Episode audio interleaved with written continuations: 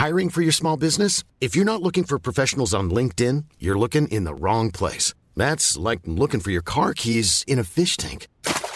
LinkedIn helps you hire professionals you can't find anywhere else, even those who aren't actively searching for a new job but might be open to the perfect role. In a given month, over 70% of LinkedIn users don't even visit other leading job sites. So start looking in the right place. With LinkedIn, you can hire professionals like a professional. Post your free job on linkedin.com slash people today. Inicia las noticias de la tarde con Jesús Martín Mendoza en Heraldo Radio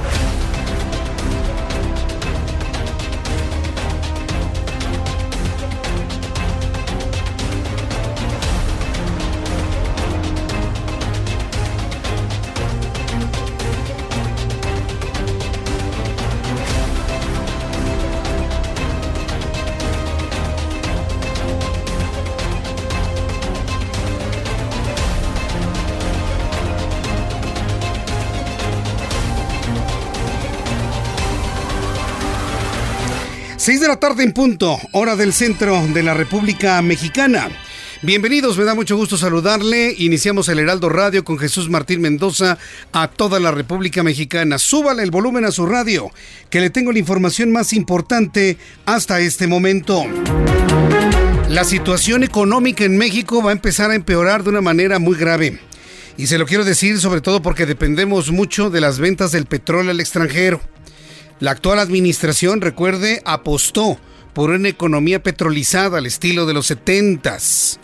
Y bueno, pues mucho de la riqueza del país se sustenta en la venta del petróleo, nuevamente como sucedía antaño. Todavía hace unas semanas el petróleo mexicano costaba en promedio las tres clases de petróleo arriba de los 55 dólares por barril. El precio de referencia para el paquete económico de este año 2020 ronda el precio del petróleo en 45 dólares por barril. Teníamos un excedente en la venta petrolera. ¿Saben cuánto está el barril de petróleo en este momento?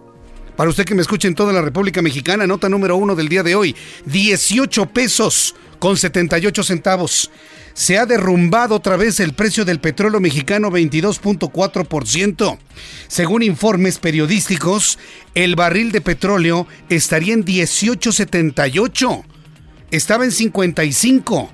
El precio de referencia en el presupuesto de egresos de este año, la ley de ingresos, rondaba en 45 dólares. Está en 18.78. No se veía un precio del barril de petróleo así desde el año 2002 en tiempos de Vicente. Diferencia es que en ese entonces había abundancia de petróleo y aquí no la hay.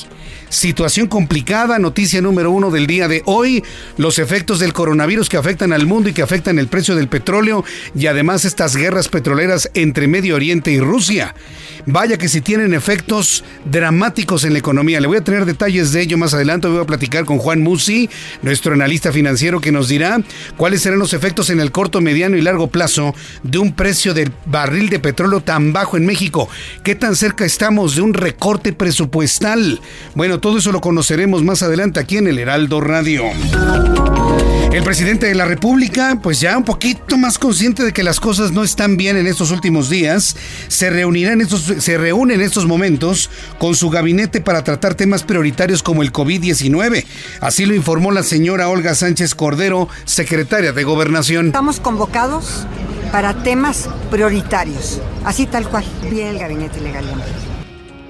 Así tal cual y no me preguntes más. No me gusta la actitud de la señora Olga Sánchez cuando le responde a los reporteros. Digo, se lo digo aquí entre nos, al fin que nadie nos oye, a usted y a mí. Pero a mí no me gusta la actitud que toma la señora Sánchez Cordero con los reporteros que le preguntan, le cuestionan. Así nada más. ¿Cómo ves? Que no te digo más. Bueno, pues está bien, señora. Lo que usted diga. Y luego de reunirse con las autoridades sanitarias, Ricardo Monreal, presidente de la Junta de Coordinación Política en el Senado de la República, aseguró que suspender las sesiones en el Pleno en la primera fase del COVID-19 en México dice que no tiene ningún sentido. Vamos a escuchar al senador Ricardo Monreal. El impacto de suspenderlas ahora no tiene ningún sentido, que él sugería continuar las sesiones.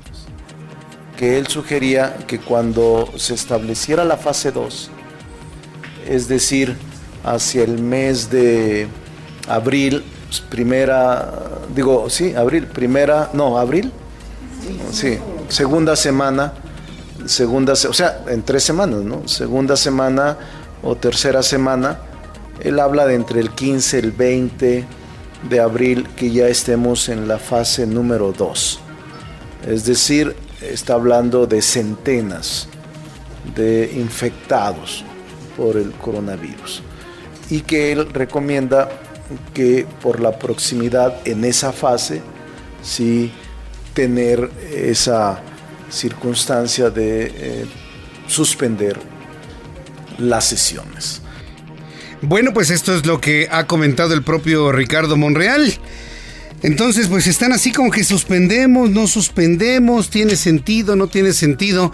Pues es no tener en la mano, ¿no? Las consecuencias de una enfermedad que más que mortal, porque el COVID no está en realidad matando a la gran mayoría de personas, sino que se está expandiendo a un gran número de personas que van a requerir hospitalización, resguardo y demás, y el sistema de salud mexicano puede colapsar. Ese es el punto, ese es el arriesgue. Por eso que mejor que nadie salga, que no se contagien, para mantener la menor cantidad de personas que requieran servicios de salud extraordinarios. Le informo que se desatan las ventas de pánico del peso mexicano. Esto orilló a que el dólar estableciera nuevos máximos históricos. En ventanillas de bancos y en casas de cambio los dólares están en 23.52. El dólar al, mayoreo, es decir, el spot 48 horas, 23 pesos con 23 centavos. Hasta el momento ya son 10 los estados de la República que han decidido adelantarse a los tiempos de la Secretaría de Educación Pública y suspendieron clases desde hoy martes para ayudar a contener el brote del COVID. Para que vea usted que la recomendación de seguir en clases esta semana está completamente, está completamente corta. Es decir, las instituciones han rebasado a la Secretaría de Educación Pública, han rebasado a la Secretaría de Salud y ya no hay escuela que tenga clases. Las públicas, pues sí, por órdenes, ¿no? Pero las escuelas privadas, todos los colegios privados, ya suspendieron clases desde ahora. Dan la opción a los padres de familia de suspender clases desde el día de hoy y bueno, pues ahí nos damos cuenta que prácticamente toda la sociedad mexicana, todas las instituciones, colegios, secretarías, vaya, hasta gobiernos, han tomado en sus manos las decisiones en torno al COVID-19 en función de lo que indica la Organización Mundial de la Salud. Vamos a escuchar a Manuel de la Oca Vaso, secretario de Salud de Nuevo León, quien, bueno, comentó cómo está la situación en aquella entidad. Las clases están suspendidas en las universidades, como bien lo saben, en todos los niveles se van a suspender. Estas acciones van a ser muy favorables para cuidar la salud de todos los nuevoleoneses. ¿De qué sirve cerrar todo? Pues para que no siga circulando el virus, para que no siga llegando a otras personas. Es de eso se trata finalmente. Eh, me ha tocado escuchar a secretarios de salud de otras entidades. Ay, se detectó una persona, pero es leve, es leve, es leve, leve. A ver, a partir del día de hoy, 17 de marzo, día de San Patricio, por cierto, que nos quede claro a todos en el país que no importa si es fuerte o es leve. Eso es lo de menos. Dejen de hacer eufemismos, señores secretarios de salud en todo el país. Ya déjense de cosas. No importa si el síntoma es fuerte o es leve. Lo que importa es que la persona tiene el coronavirus y está en potencialidad de transmitirlo a otras personas. la sintomatología es lo de menos, señores. Es lo de menos. Ah, es leve, es leve, ¿eh? No pasa nada, ¿eh? Así que pueden todavía estornudar. No, no, no, no hagan eso, por favor. Cuando una persona tiene COVID-19, puede contagiar el virus a otras personas independientemente de que si su sintomatología es fuerte o es leve. Más adelante platicaremos sobre esto, por supuesto. La Suprema Corte de Justicia de la Nación informó que ha suspendido sus sesiones hasta el mes de abril. El periodo comprenderá desde mañana 18 de marzo hasta el próximo 19 de abril. Vamos a escuchar al presidente de la Suprema Corte, Arturo Saldívar. En el marco de la situación por la que atraviesa nuestro país y el mundo frente a la pandemia del coronavirus COVID-19, el día de hoy el Pleno de la Suprema Corte de Justicia de la Nación ha tomado la determinación de suspender actuaciones jurisdiccionales del miércoles 18 de marzo al domingo 19 de abril. Durante este periodo no se celebrarán sesiones, audiencias ni correrán plazos procesales. Ya vio usted cómo está superada y rebasada completamente las indicaciones de eh, Hugo López Gatel, subsecretario de Salud, completamente rebasado. Se insistió en que no es necesario cerrar, que no es necesario parar, que porque las afectaciones al país son enormes. ¿Sabe por dónde están pasando todas esas recomendaciones? Ándele, por ahí, exactamente. Y se están tomando decisiones de manera unilateral propias en las instituciones para proteger a la gente, no para proteger la imagen del presidente en turno, sino para proteger a la gente. Finalmente de eso se trata.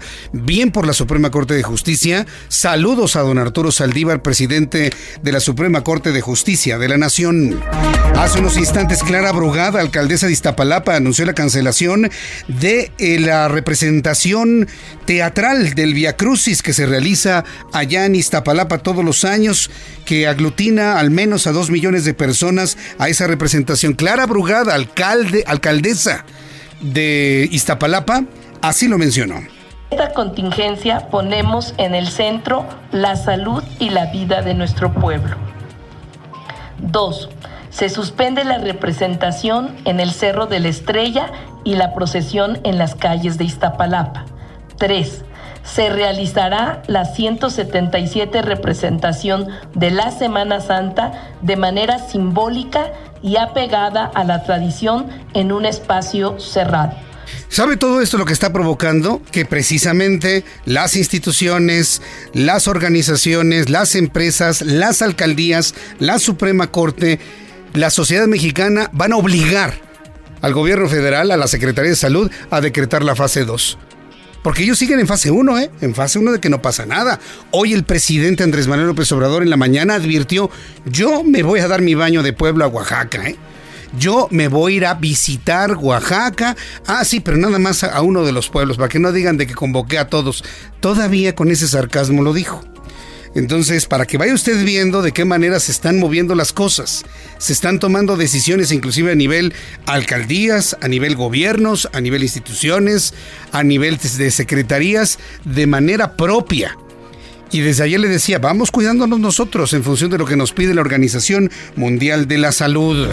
¿Qué pasa fuera de México? Bueno, pues la canciller alemana Angela Merkel anunció el cierre de sus fronteras después de que los países miembros de la Unión Europea alcanzaron un acuerdo para prohibir durante 30 días de entrada de personas que no pertenezcan al bloque para contener la pandemia de coronavirus. Hemos aprobado la propuesta de la Comisión Europea sobre el acceso al bloque desde países que no son miembros de la Unión, más precisamente sobre la introducción de restricciones, es decir, una prohibición con pequeñas excepciones. Esto debe ser realizado por los países miembros, se rigirá por 30 días y Alemania lo va a implementar de inmediato. Alemania lo va a implementar de inmediato, dijo Angela Merkel, la canciller alemana. Italia, qué drama se vive en Italia. Ya registra 2.503 muertos por COVID-19 tras aumentar a 345 en 24 horas, según el último balance divulgado por el jefe de la Protección Civil, Angelo Borelli. ¿Cuántos enfermos de COVID-19 hay en Italia? 28 mil y están muriendo diariamente alrededor de 300 personas diariamente. Imagínense qué drama. No queremos que México sea Italia. No queremos ser la Italia del continente americano. Y eso va a depender no de nuestro gobierno, va a depender de nosotros, de usted, de usted, de ti, de ti, de ti, de nuestras, de la gente que, que confiamos dentro de las organizaciones laborales, educativas, de todo tipo. ¿De qué depende que no nos convirtamos en México en el siguiente Italia, en, el en la Italia de América, del continente americano? Lo que hagamos nosotros, vamos a tomar esto entre nuestras manos, usted y yo, es algo que le sugiero porque si nos esperamos a que decreten la fase 2, eso podrá ocurrir a mediados de abril, así como van las cosas y las tomas de decisiones. Pero ¿sabe qué? Eh, le había dicho lo de Italia, registra precisamente esta cantidad de enfermos. Vamos a escuchar a Angelo Borelli, jefe de protección civil italiano. Purtroppo ancora 345 deceduti per un totale di decessi di 2503. Bueno, pues finalmente eso es, lo que se comentó en Italia. Pero le tengo una buena, una noticia buena y esperanzadora tenemos una esperanzadora sobre el COVID-19. Súbale el volumen a su radio.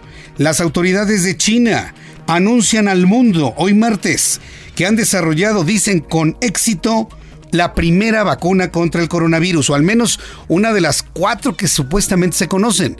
Pero hoy China está anunciando al mundo que ha logrado tener una vacuna con éxito contra el coronavirus, por lo que ha aprobado la realización de ensayos de protocolo en humano para que de esta manera pues podamos de alguna manera estar en conocimiento de cuáles son sus resultados. Según ha informado el Ministerio de Defensa en un comunicado, la obtención de la vacuna que ha tenido lugar a cargo del equipo médico liderado por el epidemiólogo Chen Wei ha tenido lugar después del brote del virus cuyo epicentro se encuentra en Wuhan y que dejara más de 7.800 muertos. La vacuna ha sido aprobada por su seguridad, eficacia, calidad por parte de terceros y según Chen ha completado su preparación preliminar para la producción en masa, recoge este texto. ¿Cuándo llegaría una vacuna a América? Bueno, nos vamos a tardar todavía algunas semanas. Se va a tener que probar evidentemente en China. Posteriormente avanzará hacia Europa. Angela Merkel le venderá los derechos de la vacuna que estaban produciendo en Alemania, Estados Unidos, no lo sabemos. Seguramente Donald Trump ya sabe que en China tienen ya una vacuna eficiente y de calidad del coronavirus. Una noticia esperanzadora que dentro de toda esta vorágine nos hace sentir un poco de calma. Ya los chinos desarrollaron una vacuna para su propio coronavirus que salió de Wuhan. ¿Funcionará? Solamente el tiempo nos lo dirá y estoy a la espera de las primeras reacciones de la Organización Mundial de la Salud ante este importantísimo anuncio que se ha hecho el día de hoy. Vamos a escuchar corresponsales en la República Mexicana. Súbale el volumen a su radio. Carlos Juárez en Tamaulipas. Adelante, Carlos. Hola, ¿qué tal, Martín? Un gusto saludarte a ti y a todo tu auditorio. Efectivamente, en este tema del COVID-19, en lo que viene siendo Tamaulipas, el gobierno determinó que las fiestas de abril, eh, lo que viene siendo una feria del 3 al 19 de marzo, aquí en Tampico, Tamaulipas, pues está pospuesto sin una fecha definida. Esto luego de que se confirmara el primer caso de coronavirus en un hombre de 55 años y de origen de Malasia que eh, radica en la zona sur de Tamaulipas, para ser específicos, en el municipio de Altamira. Cabe señalar que el gobierno de Francisco Javier García Cabeza de Vaca también ha emitido recomendaciones a la población principalmente quedarse en casa. Sin embargo, pues en estos momentos estamos haciendo unos recorridos por algunos centros comerciales y la afluencia es normal, como si no estuviéramos en una situación pandémica. Cabe manifestar que también eh, recorriendo dentro de las tiendas se pudo constatar que hay unas compras de pánico, principalmente en el tema del cloro y del papel higiénico. Gracias por la información, Carlos Juárez. Al pendiente con los detalles. Claudia Espinosa, desde Puebla. Adelante, Claudia.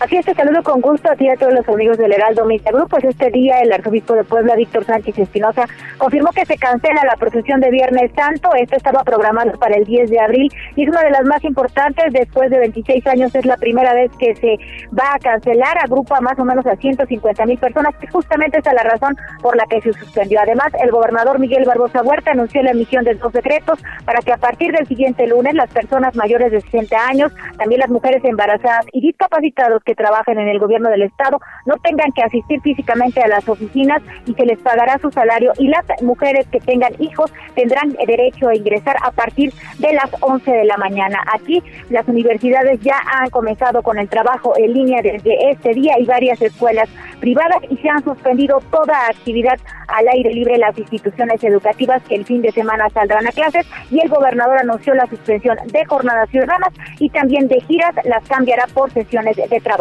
La información desde Puebla. Muchas gracias por la información, eh, eh, Claudia Espinosa. Muy buenas tardes. Hasta luego, muy buenas tardes. Mucha atención, en hace unos instantes, hace unos minutos, la jefa de gobierno de la Ciudad de México, Claudia Sheinbaum, ha emitido un mensaje a los habitantes de la Ciudad de México. Usted que me escuche en otras partes del país, le invito para que también lo escuche, porque los mensajes que empiecen a generar los gobernadores donde usted me escucha irán más o menos en el mismo sentido. Le pido por favor que le suba el volumen a su radio, porque este es un mensaje de la mujer que gobierna la Ciudad de México en torno al coronavirus. Vamos a escucharla. En eso dura el mensaje poco menos de dos minutos. Así que vamos a escuchar a Claudia Sheinbaum, jefa de gobierno de la Ciudad de México, con este mensaje que nos acaban de enviar para su difusión completa. Quiero repetir el número. La ciudad tiene cerca de 9 millones de habitantes, 5 millones de población flotante todos los días. Y hoy, hasta el momento, son 21 casos, todos identificados y atendidos.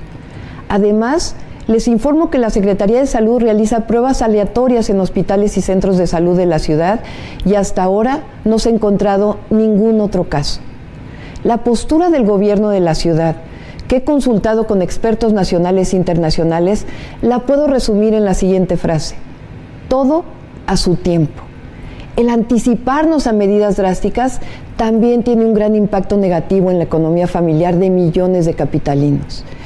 Tengan la certeza de que en el momento en que sean necesarias medidas más drásticas, las voy a tomar y estamos preparados para ellas.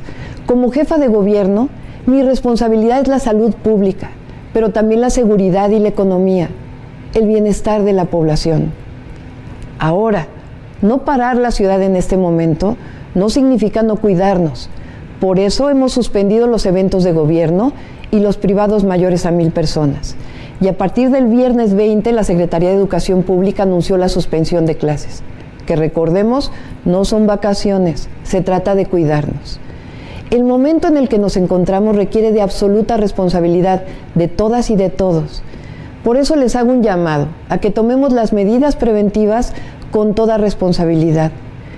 El reto mayor es no contagiar y no ser contagiado. Por eso, si tenemos los síntomas de enfermedad respiratoria grave, es mejor quedarnos en casa y contactar a nuestro médico o llamar a Locatel o mandar un mensaje SMS al 51515 que ha puesto el gobierno de la ciudad a tu disposición. En particular, tenemos que cuidar a nuestros adultos mayores, que se ha demostrado en otros países que son los más vulnerables frente al COVID-19.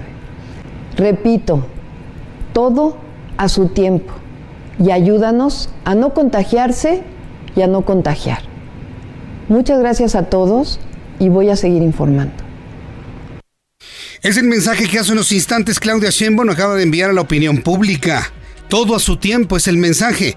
Sin embargo, bueno, pues esos tiempos para la Organización Mundial de la Salud y para muchas instituciones y protocolos de empresas transnacionales, pues ya llegaron y prácticamente la Ciudad de México está paralizada en muchas de sus empresas, las escuelas prácticamente ya han parado actividades.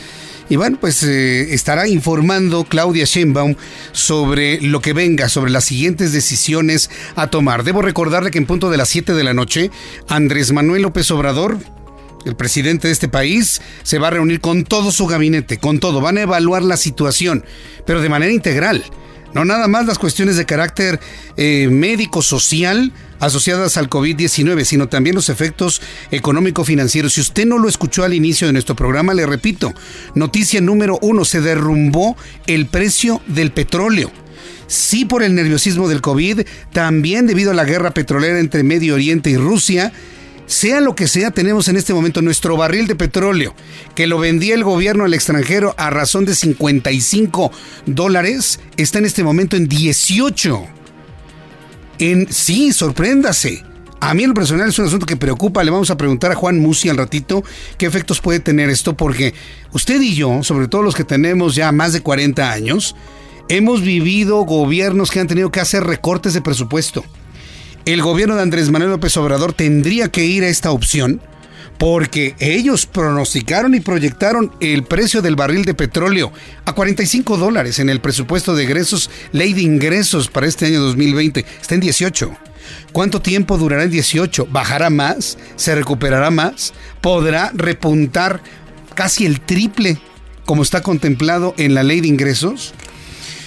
No lo sabemos, nadie tiene una bolita de cristal, pero evidentemente nadie sabía que nos iba a caer un virus y problemas de carácter internacional que iban a provocar el derrumbe del precio de nuestro petróleo. Es sorprendente lo que acaba de ocurrir. Entonces, en unos instantes le voy a tener más detalles de ello. Karina Cancino está en Nayarit y continuamos con nuestros corresponsales. Adelante, Karina. Jesús, buenas tardes, buenas tardes en el auditorio. Pues este panorama no es distinto en Nayarit y es que también a partir de este miércoles se suspenderán las clases en todas las escuelas del Estado para prevenir la propagación del COVID-19. Así lo anunció el gobernador del Estado, Antonio Chavarría García. La medida llega dos días antes de lo dispuesto por las autoridades federales que anunciaron la suspensión de actividades a partir del 20 de marzo hasta el 20 de abril. Hasta el momento no se ha presentado algún caso por contagio de coronavirus en Nayarit. señaló el gobernador, pero es necesario tomar medidas preventivas, sobre todo en áreas de mayor concentración poblacional. Y también en estos momentos llega la información de la de Tepic que ha sucedido actos masivos en el estado de Nayarit, algunas poblaciones del estado de Jalisco como Puerto Vallarta, El Cuale, Mascota, San Sebastián del Oeste y Talpa de Allende. Esa es la información hasta el de Nayarit. Gracias por la información, Karina Cancino. Buenas tardes. Hasta luego, muy buenas tardes. Bueno, pues tenemos información desde Nuevo León. ¿Qué es? ¿Es el gobernador? Ah, ah Baja California. vamos a escuchar, vamos a escuchar al secretario de Salud de Baja California. Buenas tardes, Baja Californianos. En atención a instrucciones recibidas por parte del gobernador constitucional de Baja California, Jaime Bonilla, para informarles puntualmente de la situación que enfrentamos en Baja California por la pandemia mundial del COVID-2019, les comento lo siguiente. Hago de su conocimiento que en el curso del día martes 17 de marzo del 2020, hace unos minutos, Baja California confirma dos casos positivos para COVID-2019. Las pruebas realizadas y confirmadas se realizaron en el Laboratorio Estatal de Mexicali. Señalo que ambos casos son asociados a viaje, por lo que los casos son de importación viral correspondiente a fase 1. Estamos en coordinación permanente con las autoridades federales y municipales para atender esta contingencia y en todo momento actuaremos en forma responsable, con base a método científico y medicina basada en evidencias. Esto es lo que ha comentado el secretario de Salud de Baja California, en donde ya confirma dos casos en Mexicali importados. Mire, importados o contagiados aquí es lo de menos. Ya también he notado que dicen, no, no, no, pero son importados, ¿eh, Jesús Martín. Pues si nadie está diciendo de que el virus se hace en México, no tengan temor, señores.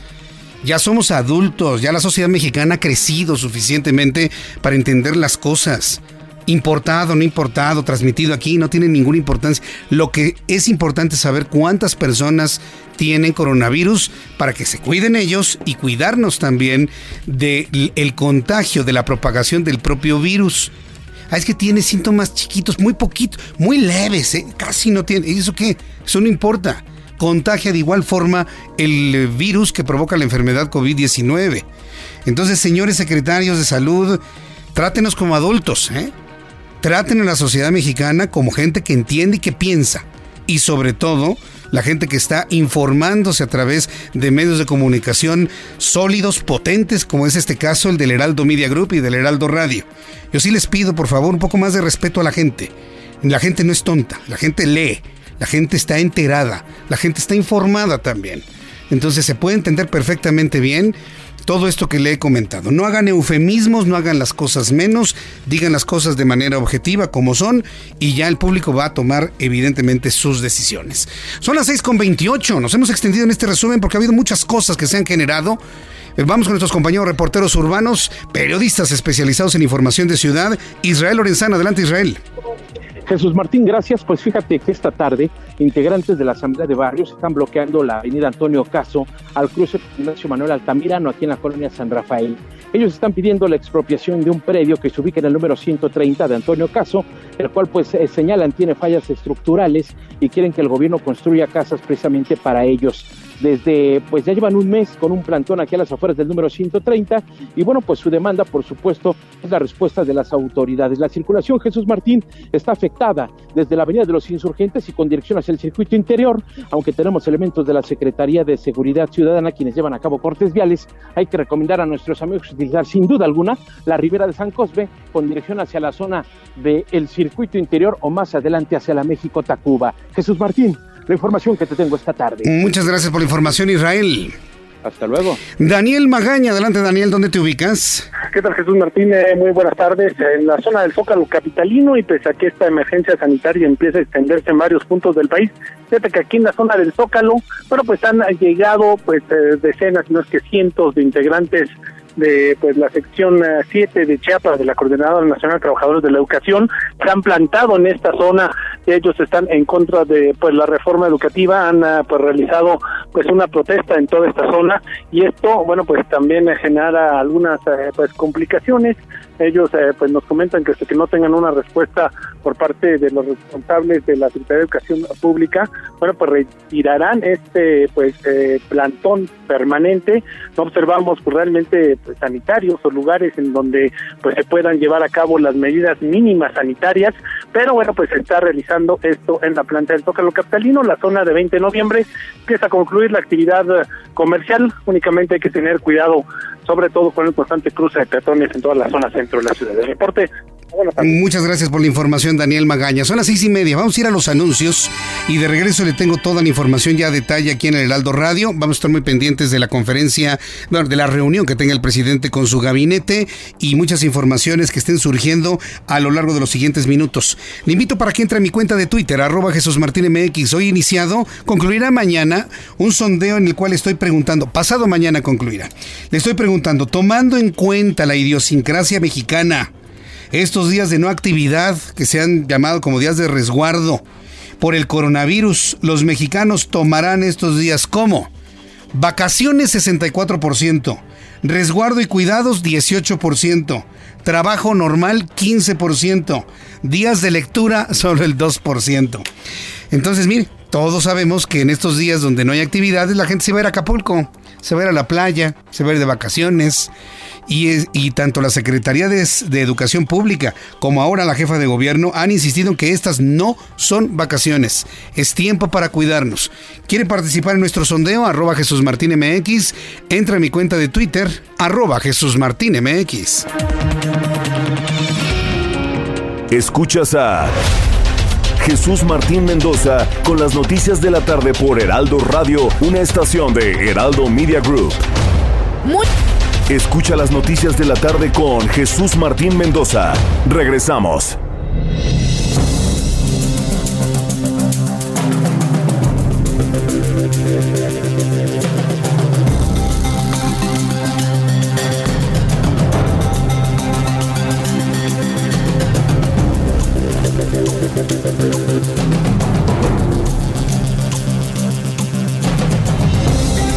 Las 6 de la tarde con 37 minutos, las 6 de la tarde con 37. Saludo, saludo a todos nuestros amigos que en estos momentos nos están viendo a través de YouTube, en mi canal Jesús Martín MX. Qué momento tan complicado hemos estado viviendo. La verdad, eh, sí podemos sentirnos preocupados, pero yo le diría que mantengamos la calma desde el punto de vista financiero, ni tiene que hacer compras de pánico, ni tiene que sacar su dinero del banco, ni tiene por qué cambiar su dinero en dólares, nada absolutamente. Recuerde que todo esto, claro, tenemos un fenómeno de parálisis en México, está paralizado en la economía mexicana, pero todo lo que está sucediendo es un fenómeno internacional externo. Con ello no voy a defender las buenas o malas decisiones que se hayan tomado en el gobierno. Pero, por ejemplo, esto del petróleo, nadie lo veía, lo veía venir, ¿eh? Nadie. Y esto sí, para que vean, es un asunto que seguramente va a tomar una buena cantidad de tiempo en la reunión que hoy tenga el presidente con su gabinete. ¿Qué vamos a hacer con un petróleo a 18 dólares por barril? Es algo preocupante, evidentemente, sobre todo porque tenemos una economía tipo década de los 70 Andrés Manuel López Obrador se ha empeñado en ser un país como de los 70, donde la economía está sustentada en el petróleo y no en otros factores productivos. El, turismo vaya, se ha ido para abajo completamente. En algunos estados ha subido, en otros ha bajado y ya no podríamos decir que es la industria que va a sustituir al petróleo. Todavía en el sexenio anterior sí, con Enrique de la Madrid, pero ahora ha hecho muchos esfuerzos. Miguel Torruco lo conozco, es un hombre de bien, es un buen hombre, es un hombre que se esfuerza pero no tiene herramientas, no, tiene las herramientas completas. Pues mientras eso se arregle y se estabiliza, nuestro petróleo está en 18.78 según los datos que han llegado a nuestra mesa de trabajo luego de un derrumbe del 22.4%, 18 dólares con 78 centavos cada barril. Hace dos semanas estaba en 55, 53 dólares. El eh, petróleo estaba en la ley de ingreso en 45, es decir, estábamos registrando un excedente en ventas petroleras. Pero ahora... ¿Y qué pasó con los seguros de, precios? Pues no, no, no hay los suficientes, ¿no? Porque como aquí se quiso recortar todo, pues entonces es donde están precisamente tronándose los dedos literalmente. ¿Qué pasa ahora con el tipo de cambio? El tipo de cambio se quedó en 23 pesos con 52 centavos al menudeo, 23, 23 al mayoreo el tipo spot a 24 horas, 48 horas, perdone usted, que es el dólar que se utiliza para operaciones al mayoreo, para compras de grandes volúmenes.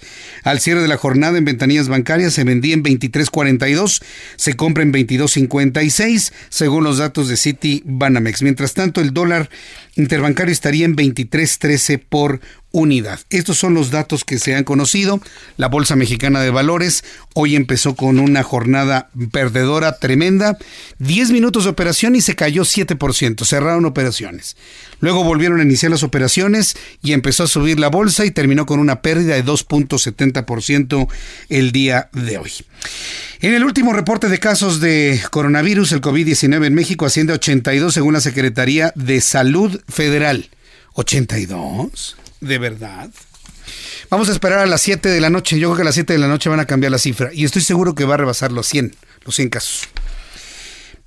Mientras en todo el planeta se reportan 184.976 casos, China con 82.007, 3.338 muertos, Italia 27.980 casos con 2.158 muertos, en Irán 16.169 casos con 988 muertes. España tiene 11.178 casos con 491 muertos. Estados Unidos 3.536 casos con 58 personas fallecidas. En la línea telefónica, Armando Guzmán, nuestro corresponsal en los Estados Unidos, el gobierno de Donald Trump informó que dará cheques a la gente. Pero como para qué, este, Armando Guzmán, si luego no va a haber productos por ahí. Me da mucho gusto saludarte. Bienvenido, Armando Guzmán. Es una magnífica pregunta. Es una magnífica pregunta, Jesús. Y hay mucha gente que se le ha estado haciendo todo el día. Ok, vamos a cerrar primero todo. Todas las tiendas se cierran, todos los restaurantes están cerrados, los bares están cerrados. Cinco condados del área de, de San Francisco, en el norte de California, tienen prohibido a la gente salir a la calle. Y prohibido, no puede salir. Ah, están como Italia. En Italia te arrestan y, y te multan si si andas vagando solamente por la calle sin ninguna razón. Ah, entonces, cinco condados y hay más que los están tratando de imitar en todos Estados Unidos. Entonces, ¿por qué le vas a mandar a la gente dinero para que lo gaste en qué si todo está cerrado? Bueno, lo que quieren es levantar el ánimo y las bolsas de valores. Ah, viste que ayer la bolsa de valores se cayó casi en 3.000 puntos, 2.997, y, lo que la gente que nos escucha, ah, hay, que, hay que aclararle que la bolsa de valores de Nueva York tiene sus subidas y sus bajadas. esas subidas son muy, muy drásticas, 600, 700 puntos. La subida y bajada de todos los días pueden ser 150 o 200 puntos para arriba, para abajo, 50, 40, etcétera. Este es el nivel que tiene la Bolsa de Valores de Nueva York. Pero no una caída de 2.997 que se lleva el 13% del valor del mercado total de valores de Estados Unidos, que son millones de millones de millones de dólares.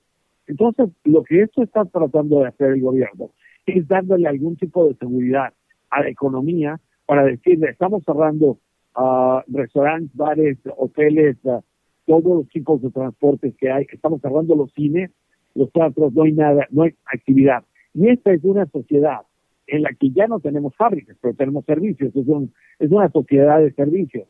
Y estos servicios, al dejar de existir, entonces la gente necesita pues tener algún tipo de respaldo. Y eso es cuando se les ocurrió que había tres maneras de hacerlo, dándoles cheques directamente, que podían ser de entre mil y mil quinientos dólares por, por persona, por familia. Uh, es, no por familia, en realidad es mil a mil quinientos dólares por las personas que pagan impuestos en esta en, en, en, una casa. Si es el papá y la mamá y los dos trabajan, los dos recibirían esto, si no nada más uno o si fueran cuatro hermanos y todos trabajaran, todos recibieran lo mismo. En fin, esta es la idea. La otra es garantizar los préstamos de los de lo que llamamos aquí pequeños negocios. Y lo hacemos porque en esos pequeños negocios que van de cero a 500 personas son los que emplean a la mayoría de estadounidenses. Uh, no, los estadounidenses ya no trabajan para General Motors y son parte de una fuerza de trabajo de 25 mil personas. Eso ya no existe.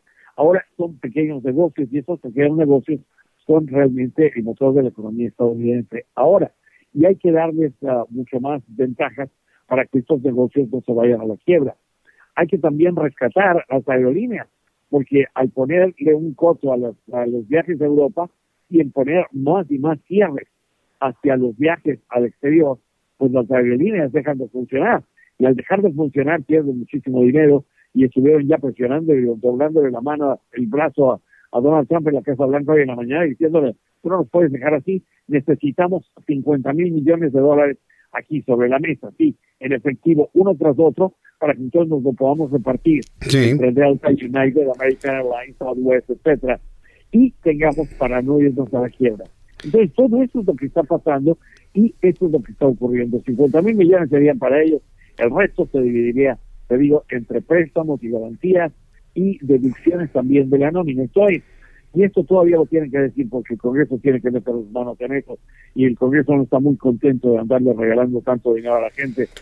El Congreso tiene que decir en qué forma va a tener todo esto, porque otra de las cuestiones es, así como tú cada vez que recibes un cheque y todos los que recibimos un cheque por trabajar, Sí. quitan una parte por impuestos federales y estatales y lo que sea, esos dejarían de aplicarse, dejarían de, tener esa reducción de impuestos y ese dinero se serviría para gastarlo.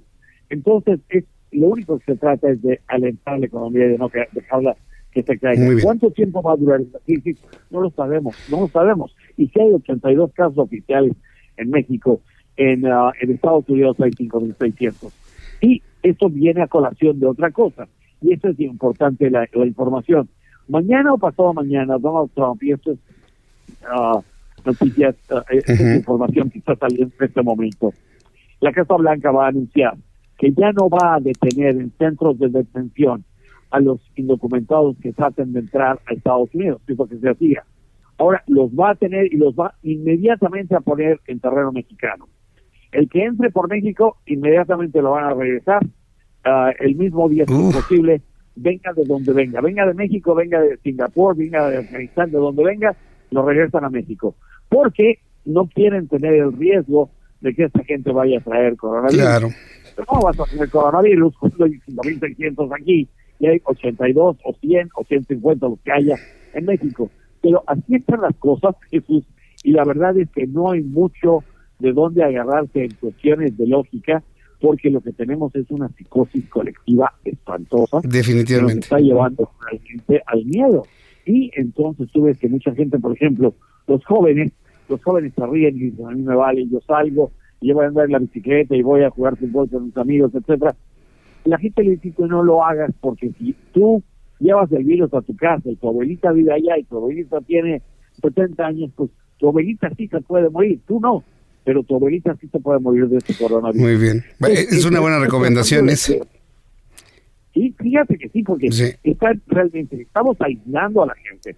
Entonces, el edificio en donde están las oficinas de donde yo trabajo, ah, tenemos siempre miles de personas en ese edificio. Muy bien. Yo creo que hoy debemos haber estado 150 a lo más.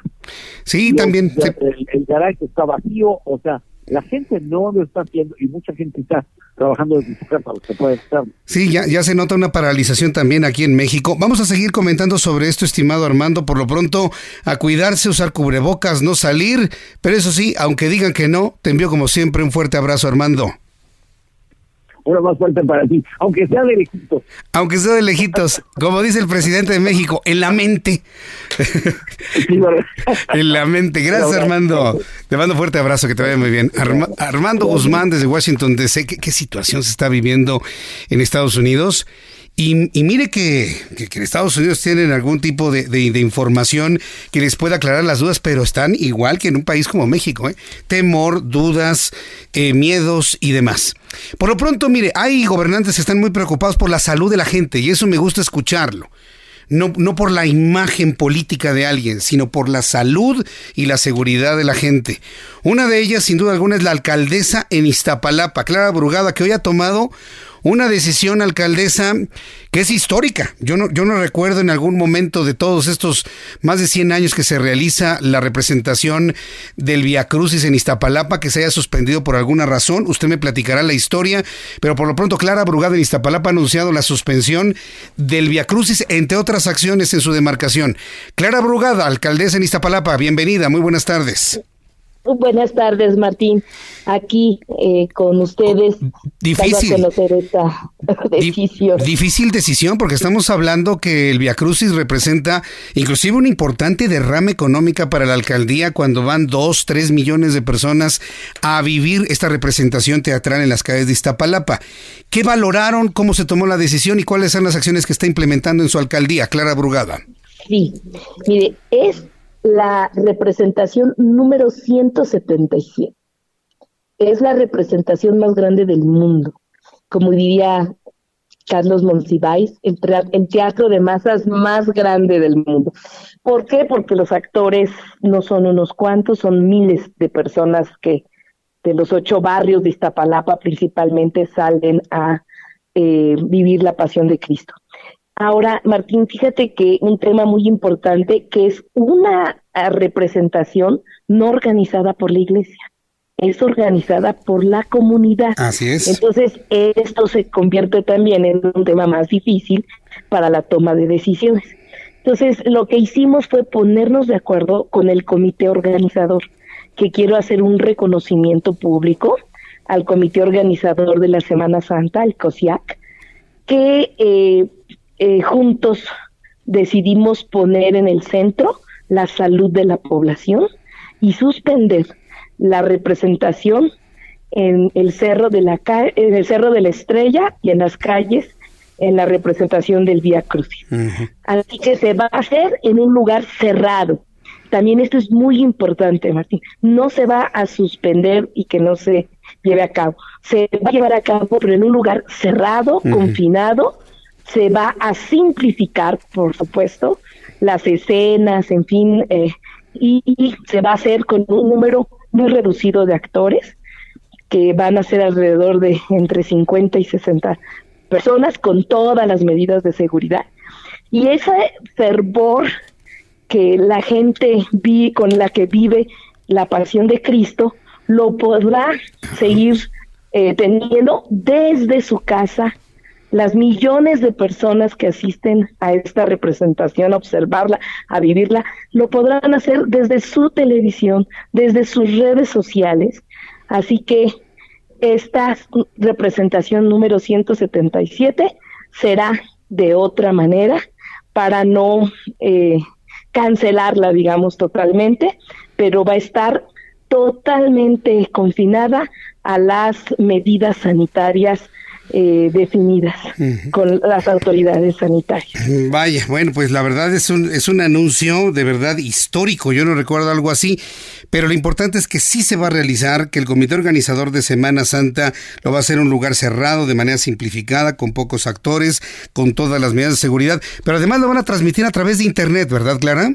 A través de Internet y eh, le, le estamos pidiendo a la jefatura de gobierno que a través del canal público del, de televisión que tiene la ciudad y desde allí eh, las televisoras privadas podrán eh, captar la señal y transmitir.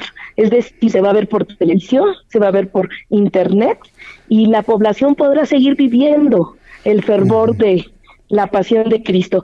Es como Iztapalapa contribuye eh, a que no se expanda el virus para que dos millones de personas durante toda esa semana no se reúnan y no generen problemas de salud. Bien. Eh, además de las decisiones eh, difíciles pero bien organizadas de, sobre la representación de la pasión de Cristo, ¿qué otras medidas está implementando en su alcaldía, Clara Brugada? Bueno, el primer tema es en estos días que quedan de escuela, la distribución de gel. Sabemos que pues no toda la población, como usted sabe, tiene en Iztapalapa el agua suficiente. Entonces va, va, a haber distribución de gel. Eh, vamos a eh, garantizar que todos los eventos que aquí en Iztapalapa todo es masivo, pues se, se suspendan, ¿no? Que podamos de otra manera dar a conocer a la población, los medios de comunicación pues nos tendrán que ayudar a difundir lo que la gente tiene que saber, no solo de las medidas que se ha estado difundiendo, sino lo que no vamos a poder eh, hacer tan público físicamente para que la población asista. Bien, pues Clara Brugada, alcaldesa en Iztapalapa, pues se convirtió en noticia usted al hacer un anuncio de este tamaño, pero que entendemos que está completamente enfocada a la salud, a la seguridad de todos los habitantes de Iztapalapa. Yo le agradezco mucho estos minutos de conversación con el Heraldo Radio. Muchas gracias, Clara. Gracias para servirle. Que le vaya muy bien. Hasta luego. Es Clara Brugada, alcaldesa en Iztapalapa. Dice que fue muy difícil ponerse en, en coordinación con el comité organizador de la Semana Santa, pero finalmente se logró llegar al acuerdo de no hacer por primera vez la representación teatral de la Pasión y Muerte, Resurrección de Cristo, que todos los años se acostumbra en la Semana Santa en Iztapalapa. No se va a hacer en las calles, así que si iban dos millones de personas, este va a ser el primer año en mucho tiempo que no van a asistir esos dos millones. Será transmitido a través de Internet, a través de la televisión en la Semana Santa desde Iztapalapa, porque se va a realizar en un lugar cerrado a manera de de teatro, completamente simplificado los pasajes, pocos actores, todo con seguridad. Además, que en toda la delegación, en toda la alcaldía, se está distribuyendo gel antibacterial. Se van a hacer esfuerzos adicionales para dotar de agua a los pobladores de Iztapalapa. Dice Clara Brugada que todo lo que se hace en Iztapalapa es masivo bueno, pues no habrá ya eventos masivos de ninguna índole y me dice que todo esto para preservar la seguridad de los habitantes de Iztapalapa. Fue la alcaldesa Clara Brugada. Cuando son las 6 de la tarde con 56 minutos, Vamos a ir a los mensajes. De regreso le tengo un resumen de noticias. Le recuerdo a nuestros amigos que nos escuchan en toda la República Mexicana que nos seguimos con la información de todo el país de aquí hasta las 8 de la noche. Evidentemente el coronavirus está ocupando un factor importante. Nos vamos a centrar también en lo económico, financiero, para que usted no tenga ningún temor con su patrimonio, sus ahorros, ni mucho menos. Platicaré con Juan Musi un poco más tarde para que me dé sus opiniones sobre el tema de, la disminución, el derrumbe en el precio del barril de petróleo, cómo se encuentran las finanzas, el tipo de cambio, el impacto en el corto mediano plazo sobre el incremento del tipo de cambio. Todo esto y mucho más aquí en el Heraldo Radio. Voy a los anuncios y regreso con un resumen. Escuchas a Jesús Martín Mendoza con las noticias de la tarde por Heraldo Radio, una estación de Heraldo Media Group. Heraldo Radio. 4.13 Diseño. Desarrollamos diseños de interiores con la perfecta sincronía de cocinas, baños, closets y centros de entretenimiento. Calidad en materiales y equipos. Funcionalidad en los espacios. Somos cuidadosos en la selección y trato de materiales, texturas y colores. Conócenos. Facebook e Instagram. Diseño 4.13. Creando espacios para tu vida. 4.13 Diseño. Avenida Presidente Mazarik 272 Polanco. Oh. ¿Quieres auto nuevo? Con Integra Arrenda y Aveo todo incluido, puedes estrenar un auto por tan solo 255 pesos diarios, con requisitos mínimos y un pago inicial de 11,800 pesos. Solo tendrás que preocuparte por la gasolina. Además, te daremos seguro, mantenimiento, localizador GPS y llantas. Con Integra Arrenda, estrena un Aveo 2020. Visítanos en Chevrolet Azcapotzalco, Pedregal y Tepepan. Visita tu coche todoincluido.com.mx para términos y condiciones. Aplica para modelo Aveo LS 2020 transmisión manual, solo para uso particular. Vigencia 30 de abril de 2020. Hoy los pueblos indígenas y afromexicanos somos protagonistas en la construcción de un país pluricultural. Participa en el Censo de Población y Vivienda 2020. Del 2 al 27 de marzo, personas del INEGI visitarán tu comunidad. Exprésales con orgullo tu identidad indígena y afromexicana. Soy indígena. Soy afromexicano. Hablo una lengua indígena. Tu voz es importante para el futuro de México. Instituto Nacional de los Pueblos Indígenas. Gobierno de México. Heraldo Radio 98.5 FM tal voy a ser policía. Le saca uno la verdad a las personas, como sea, de guacanazos, a meterles la macana eléctrica. Éramos los halcones. Creí que era un bebedor social. Esto podía dejar de beber cuando yo quisiera, ¿no? Y no fue así. Perder familia, perder trabajo, tocar un fondo de sufrimiento muy cabrón, de esos delirios visuales, ver cómo me comía las arañas, los alacranes. En el mundo de las drogas no hay final feliz. Estrategia Nacional para la Prevención de las Adicciones. Sergio Sarmiento y Lupita Juárez. Frida Guerrera, ayer te señalaron y tú eh, encaraste a este señor y le dijiste, oye, pues eh, conoce mi trabajo, ¿no? Ni siquiera sabes quién soy, ni siquiera conoces mi trabajo, ni siquiera pues te has dedicado a entender lo que vengo yo a hacer aquí y además yo no soy de las promotoras de este movimiento del 9 de, de marzo. Y la verdad, qué triste que estén politizando tanto un tema tan delicado y tan lleno de dolor como es el tema de la violencia de género y los feminicidios en el país. Todo el mundo ya lo quiere usar para todo y no se vale. No, no es justo que, que decenas de familias que han sido asesinadas estén ahí esperando justicia, que sigan asesinando mujeres de nueve a diez mujeres todos los días y que pues nada más estemos ahora hablando como si fuera algo trivial y banalizado. Lunes a viernes de 7 a 10 de la mañana por El Heraldo Radio. Una forma de reducir los contagios de COVID-19 o coronavirus es disminuir o evitar en la medida de lo posible los lugares concurridos. Si tienes síntomas, es mejor que no asistas a reuniones y llama al 800 0044 800. Cuídate, tu salud está en tus manos. CIRT, Radio y Televisión Mexicanas. Heraldo Radio, la H que sí suena y ahora también se escucha. Escucha las noticias de la tarde con Jesús Martín Mendoza. Regresamos.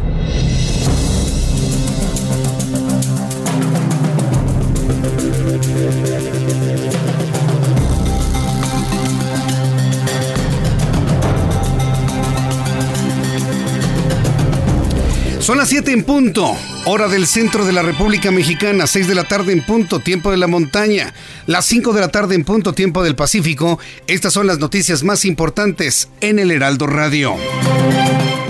Hace unos instantes, hace unos instantes empezaron a llegar los primeros integrantes del gabinete de Andrés Manuel López Obrador para el encuentro que van a sostener en cualquier momento. Ya habría llegado al Palacio Nacional Alejandro Encinas, subsecretario de Gobernación, Alejandra Frausto, secretaria de Cultura, Francisco Soberón de la Secretaría de Marina. En estos momentos está iniciando el, eh, la, la conferencia sobre COVID-19 que todas las tardes el gobierno federal está dando a conocer para actualizar la situación que se vive en México con el coronavirus. En unos instantes le voy a presentar algo de lo que se está diciendo ya en esta conferencia de prensa que está iniciando en estos momentos y donde se va a actualizar el número de personas infectadas. Vamos a escucharlo. ¿Lo tenemos? Dentro del subcomité técnico de enfermedades emergentes que tiene que ver precisamente con la parte financiera administrativa y que es el componente donde se ha estado trabajando todo el tema de la estimación de la carga de enfermedad para los diferentes escenarios, para los diferentes, eh, las diferentes presentaciones clínicas que se esperan eh, tengan los pacientes y por lo tanto con esa información poder eh, realizar también a la par una estimación de cuáles son las necesidades que se requieren para poder en su momento y de llegar o pasar por los escenarios previstos, poder estar eh, siempre listos para atender a estos pacientes. El doctor va a enfocar una presentación extensa y con mucha información que creo va a ser este, relevante no solamente para ustedes, sino lógicamente para la audiencia que nos escucha esta noche. Pero antes de darle el espacio al doctor este, López Ridaura, como es eh, costumbre todos los días, vamos a presentar el panorama este, internacional y nacional para ver cómo está avanzando la situación de COVID-19 en México. Si me permiten, me voy a eh, parar para tener más. Es José Luis Salomía, director de epidemiología de la Secretaría de Salud. Estamos prácticamente por llegar a nivel mundial a los 180 mil casos. Como ustedes pueden ver, la mayor cantidad de estos casos se dio en las últimas 24 horas, que son las que vemos aquí de este lado, sigue siendo el continente europeo, con el 70-72% de la carga de enfermedad nueva. Es decir, es el continente europeo el que en, actualmente está presentando lo que nosotros aquí hemos denominado escenario 3 o también conocido como la fase este, epidémica. Las Américas en su momento empieza también ya a despegar con su carga y con su intensidad de casos, como vemos en el día de hoy hay un incremento de 2.234 casos eh, nuevos confirmados en las, en las Américas y bueno, esto es una situación que va a estar precisamente eh, moviéndose día con día de esa manera. ¿Cómo estamos específicamente en México? Si vemos la segunda diapositiva, pueden ver que los casos confirmados son de 93, por lo tanto son 11 nuevos casos que se suman en un lapso de 24 horas. Tenemos todavía eh, una buena cantidad de casos sospechosos, que es de donde podrían salir los confirmados de mañana, estos son de 206, pero también tenemos ya 672 casos descartados que han tenido un resultado este, negativo. Esto es lo que ha anunciado José Luis Salomía, el director de epidemiología de la Secretaría de Salud. Ha anunciado y actualizado los datos para México. 93 casos, 93 casos confirmados de coronavirus, 206 sospechosos en la República Mexicana, 672 descartados. Este es el dato que se ha dado a conocer en este preciso momento. Usted lo conoce antes que nadie a través del Heraldo Radio y continúo con este resumen de noticias. Además de la información que acaba de actualizar la Secretaría de Salud, 93 casos confirmados, 206 sospechosos. Le informo que en los Estados Unidos Joe Biden se impuso con más de un 60% en los votos con una amplia victoria a Bernie Sanders. Florida es considerado el estado mayor número con el mayor número de votos para este 2020, por lo que la victoria de hoy impulsa más a la carrera para las elecciones generales de noviembre. Joe Biden se va enfilando a ser el candidato demócrata a la presidencia de Estados Unidos. El Ministerio de Defensa de China aseguró en un comunicado haber desarrollado con éxito una vacuna contra el nuevo coronavirus SARS-CoV-2, causante de la neumonía COVID-19 y ha autorizado las pruebas en seres humanos. La Organización Mundial de la Salud recomendó a la población en general que evite tomar ibuprofeno ante los síntomas del COVID-19. Hágale caso a su médico. Si le está diciendo que no tome ibuprofeno para contener los efectos o los, eh, los, las muestras clínicas de esta enfermedad, no lo tome. Acuérdense que todos estos medicamentos tienen efectos secundarios. Ya le platicaré más adelante qué se ha descubierto en efectos secundarios del ibuprofeno en personas con COVID-19. El gobierno de Nuevo León anunció el cese temporal de actividades de parques, cines, casinos, salones de fiestas debido al riesgo que representa la propagación de coronavirus COVID-19. Hasta el momento en Nayarit, Michoacán, Tlaxcala, son tres entidades donde no hay riesgo de contagios por coronavirus todavía por el momento. Y hace unos instantes la Secretaría de Salud ha revelado que en México hay 93 casos de coronavirus confirmados, 206 sospechosos y 672 descartados. Estas son las noticias en resumen. Le invito para que siga con nosotros. Yo soy Jesús Martín Mendoza.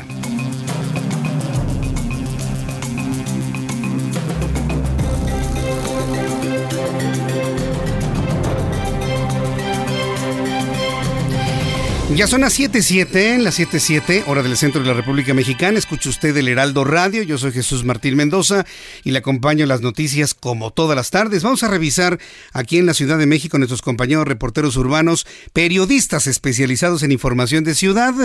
Vamos a mi compañero Israel Lorenzana. ¿En dónde te ubicas, Israel? Adelante. Jesús Martín, gracias. Tenemos información para nuestros amigos que se desplazan a través de la zona precisamente de Avenida Revolución y también, por supuesto, en la zona del circuito interior. La circulación en términos generales, Jesús Martín, es aceptable. Esto con dirección hacia la zona de viaducto. El sentido opuesto a través de patriotismo, la circulación de igual forma fluye a buena velocidad, algunos asentamientos en los cruces marcados con semáforo, pero nada para pensar en alternativas. Esto si su destino es la zona de Benjamín Franklin o los que siguen su marcha a través del circuito con dirección hacia Marina Nacional o más allá, hacia el Paseo de la Reforma. Es la información que te tengo. Martín. Gracias por la información, Israel Lorenzana. Hasta luego. Hasta luego. Daniel Magaña, ¿en qué zona de la ciudad te ubicas? Adelante. ¿Qué tal, eh, Jesús Martín? Eh, bueno, pues ahora información vehicular de la zona del eje central, Lázaro Cárdenas y la pues, calle Doctor Velasco, y es que esto pertenece a la colonia obrera. Un accidente en donde una pues patrulla de la Secretaría de Seguridad Ciudadana se ve involucrada.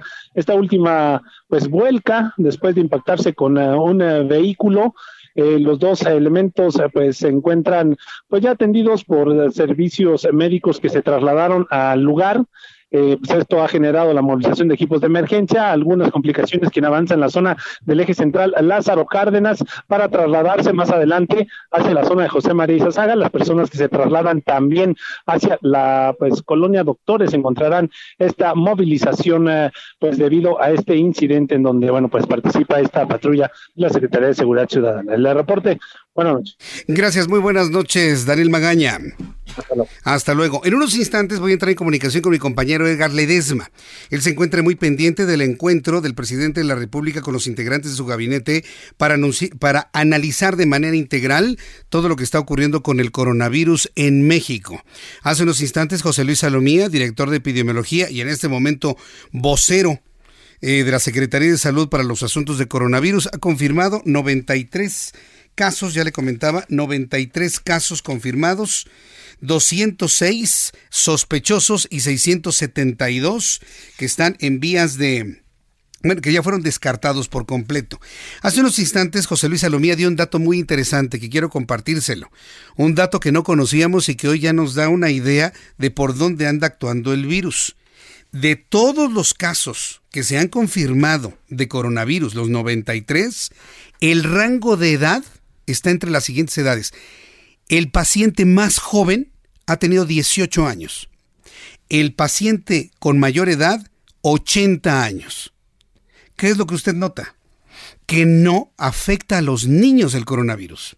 O al menos no ha habido un contacto directo de niños con personas que vienen de Italia, de Europa, de China, para poder desarrollar los, eh, los síntomas del coronavirus.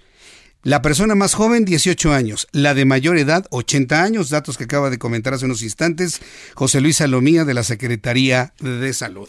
Me da mucho gusto saludar aquí en el estudio a Raimundo Sánchez Patlán, subdirector editorial del Heraldo de México. Bienvenido, mi querido Ray. ¿Qué tal, Jesús Martín? Un gusto estar aquí contigo y con tu auditorio. Muchas gracias, Ray. Has estado escuchando todas estas actualizaciones en este momento. Así es, este, bueno, pues el tema del coronavirus parece que está copando la, la agenda. Sí. Pero bueno, yo vengo a hablarte de otra, de otra de otro asunto. ¿De qué nos vas a platicar, mi querido Ray? Que no, ahorita no está, está siendo relegado a un segundo plano, pero no deja de ser importante. Mm, ¿Te acuerdas de este caso de del presunto espionaje a las oficinas del PAN en el Senado?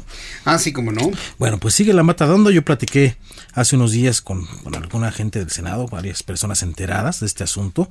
Y bueno, todo parece indicar que este, pues, se trata de una novela de soplones una novela de Una soplones. novela de soplones. De soplones con fines ahí medio, medio pues extraños. Eh, y te voy a platicar por qué, según lo que, lo que pude charlar con esta gente enterada del asunto. Eh, de entrada, pues hay que mencionar que hay documentos, actas y todo, eh, tipo de, de, papeles en el Senado, en donde se, se, se habla que pues estos artefactos de audio fueron colocados en las instalaciones del Senado desde el 2012. Son 63 artefactos, son 73 micrófonos, pues para decirlo con todas sus letras, que conforman el sistema parlamentario de audio y video que se instaló, repito, en 2012, pero que nunca entró en operaciones. O sea, en la construcción. En, la construcción. el, Senado se inaugura en abril del 2011, si no mal recuerdo, y un ah. año después, bueno, siguieron los trabajos y se instalaron eh, estos artefactos. ¿Esto con qué intención? Pues con la intención de que pues las juntas de trabajo y demás reuniones que, se que tenían los senadores, pues hubiera versiones estenográficas para facilitar el trabajo de los estenógrafos. ¿no? El asunto es que pues también se quejaron en aquel momento y no entró en operaciones nunca este, este sistema, pero se dejaron los artefactos. Hay, hay actas y, y yo las pude ver, incluso las, los, los documentos que, que, hay en el, en el propio Senado de la República. El asunto es que se detectan milagrosamente, me platican que una de las que empezó con este asunto fue Xochil Gálvez, eh, a armar todo este este escándalo por los irigote. eh, este irigote eh, pues ahora sí que cilindreando al coordinador del PAN en el Senado a Mauricio Curi quien fue el que salió a dar la cara y a denunciar que esto pues que esto era una, una un asunto de espionaje. El asunto es que lo que me dicen es que, pues, sí se enteraban, los, la gente de Morena sí se enteraba de lo que se decía en estas reuniones del PAN, pero no era por esos micrófonos que, repito, estaban desde 2012, sino porque integrantes de la bancada del PAN inmediatamente acaban las reuniones y salían a decirle a los morenistas qué pasaba. Y me pasaron hasta los nombres de quiénes son esos, esos panistas que pues salían, salen a decirle a la gente de Morena lo que se acuerda en su bancada. Son José Erandi Bermúdez, Raúl Paz Alonso, Roberto Juan Moya Clemente, Nadia Navarro Acevedo y Gloria Elizabeth Núñez Sánchez. Ellos son los panistas que, que, están identificados en el Senado como los que van y traen y andan ahí diciendo lo que se acuerda en su bancada. ¿Esto en qué afecta? ¿Cuál es el, el, fin oculto que, que algunos presumen puede tener? Bueno, Curi, Mauricio Curi, el coordinador del, del PAN, es el casi seguro candidato de Acción Nacional al gobierno de Querétaro, muy cercano al actual gobernador Francisco Domínguez. Y bueno, eh, pues tú sabes que Querétaro pues es un estado prácticamente ganado por el PAN. Sí, sí, sí. A menos de que llegue un candidato lo suficientemente desprestigiado para abrir las puertas a un candidato, por ejemplo, digamos, Santiago Nieto. De todas las confianzas del presidente López Obrador, el titular de la UIF, pues es es ahorita uno de los es lo que se dice no que va a ir Santiago Nieto a esa candidatura. eh, es, es, de los que de los que dicen pero además uno de los funcionarios mejor calificados del gabinete un, mal candidato del PAN, un candidato desprestigiado, le abriría las puertas eh, pues a este personaje que sí es bien calificado, que sabe, conoce su trabajo y que es de todas las confianzas del presidente López Obrador, pero sería por Morena. Entonces, esa es la intención que están viendo en esto que le llaman los morenos de sangre azul. ¿Por qué? Legislan con el PAN, pero su corazoncito está, está, latiendo. con Morena. Y bueno, eh, ¿cuál es el papel de Xochitl Galvez? Xochitl Galvez junto con Damián Cepeda y Kenia López, que son los que más mm. han estado insistiendo en este asunto, eh, pues obviamente nos comentan que es eh, la gente, la gente incluso del PAN nos comenta que pues que ya están viéndose en la coordinación de, del grupo parlamentario, ¿no? Entonces por eso andan metiendo y trayendo también ahí contra contra el líder de su bancada. Toda una novela ahí de, de soplones, chivatones. A, ver, déjame entender. Entonces, este asunto de los micrófonos va a desprestigiar a Mauricio Curi, que yendo a la candidatura para Claro, para Querétaro podría perder y, subir Santiago Nieto, que es el que quieren ah, realmente ah, los panistas. Ah, o Morena. o, Morena, ¿no?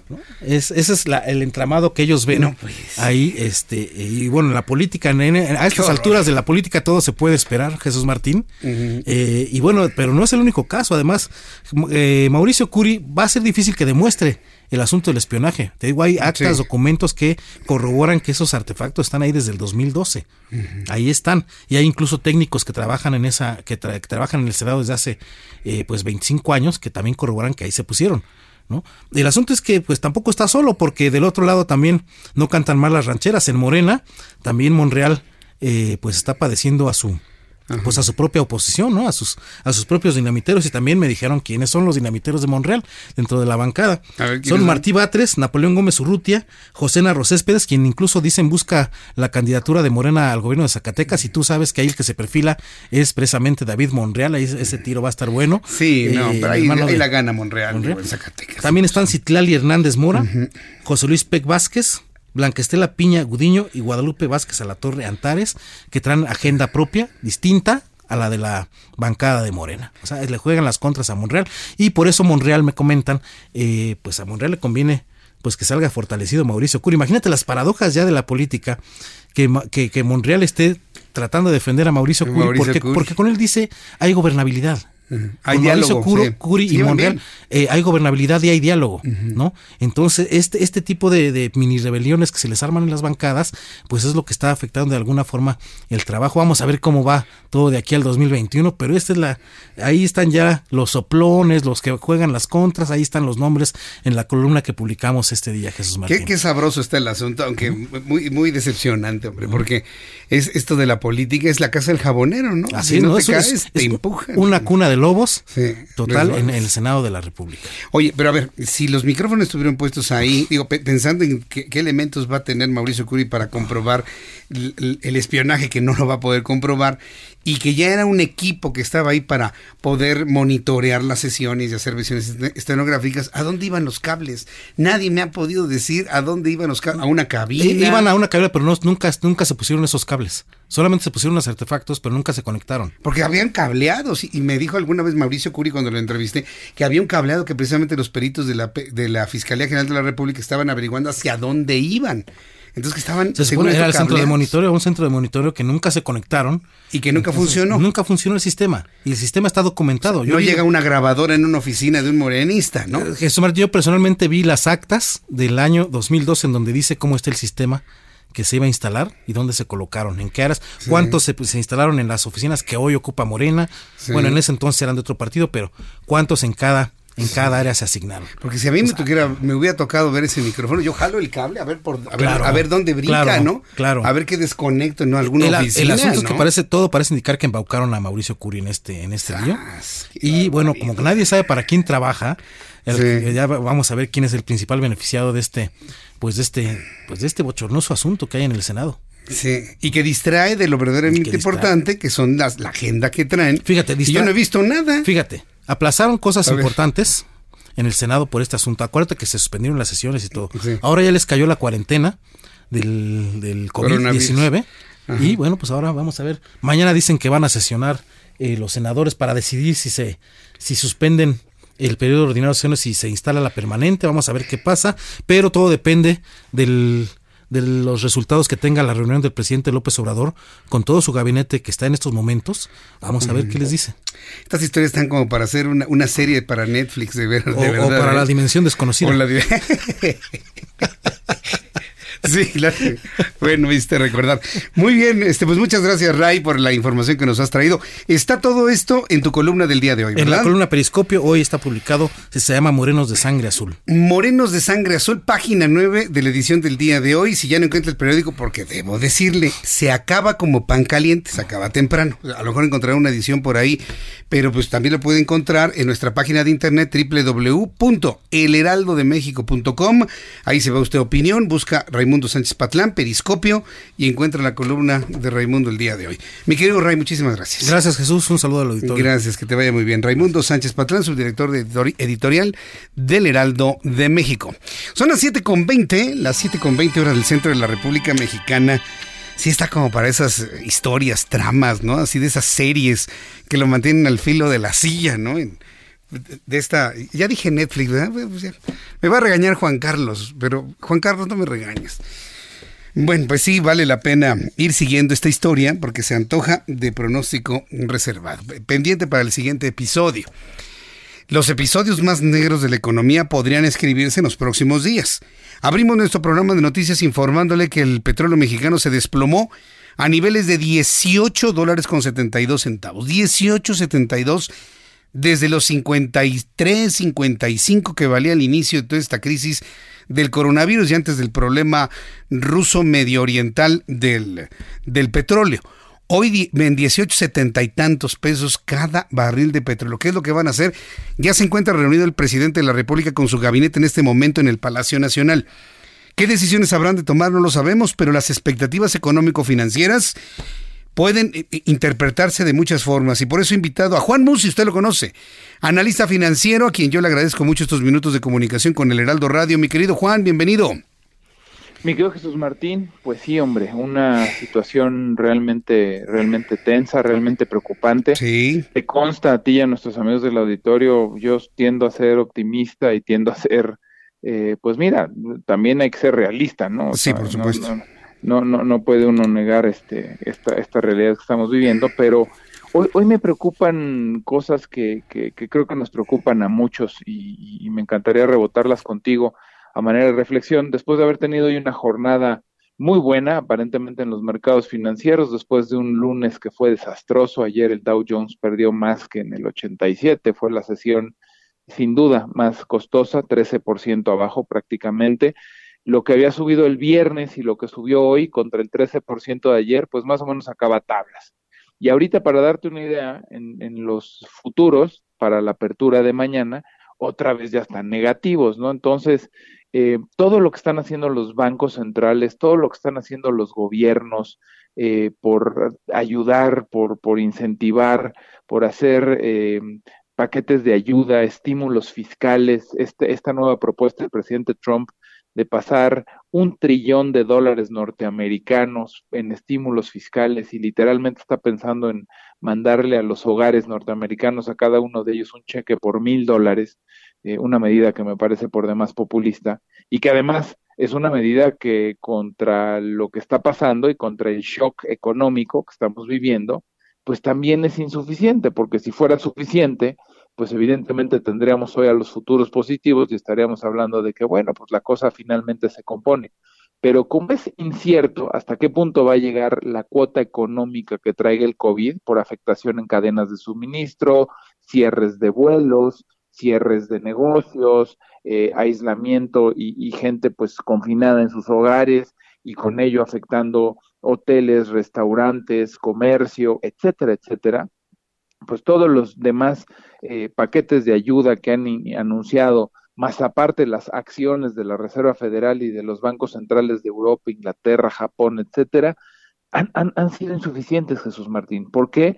Pues porque la economía real está preocupada en que pues el dinero que se va a perder o que se va a dejar de ganar y esta economía eh, que se está yendo a pique con este eh, inevitable cierre de negocios y con esta inevitable eh, situación de coyuntura por el COVID-19, pues no, no, sabemos hasta dónde va a parar. Y esa, esa incertidumbre es la que pues justo tiene hoy a mercados tan erráticos, tan volátiles, un día espectacularmente para arriba, un día espectacularmente para abajo, eh, mucha gente me pregunta, oye, a 23, ¿qué hago? Este, ¿Compro con pesos dólares o vendo esos dólares?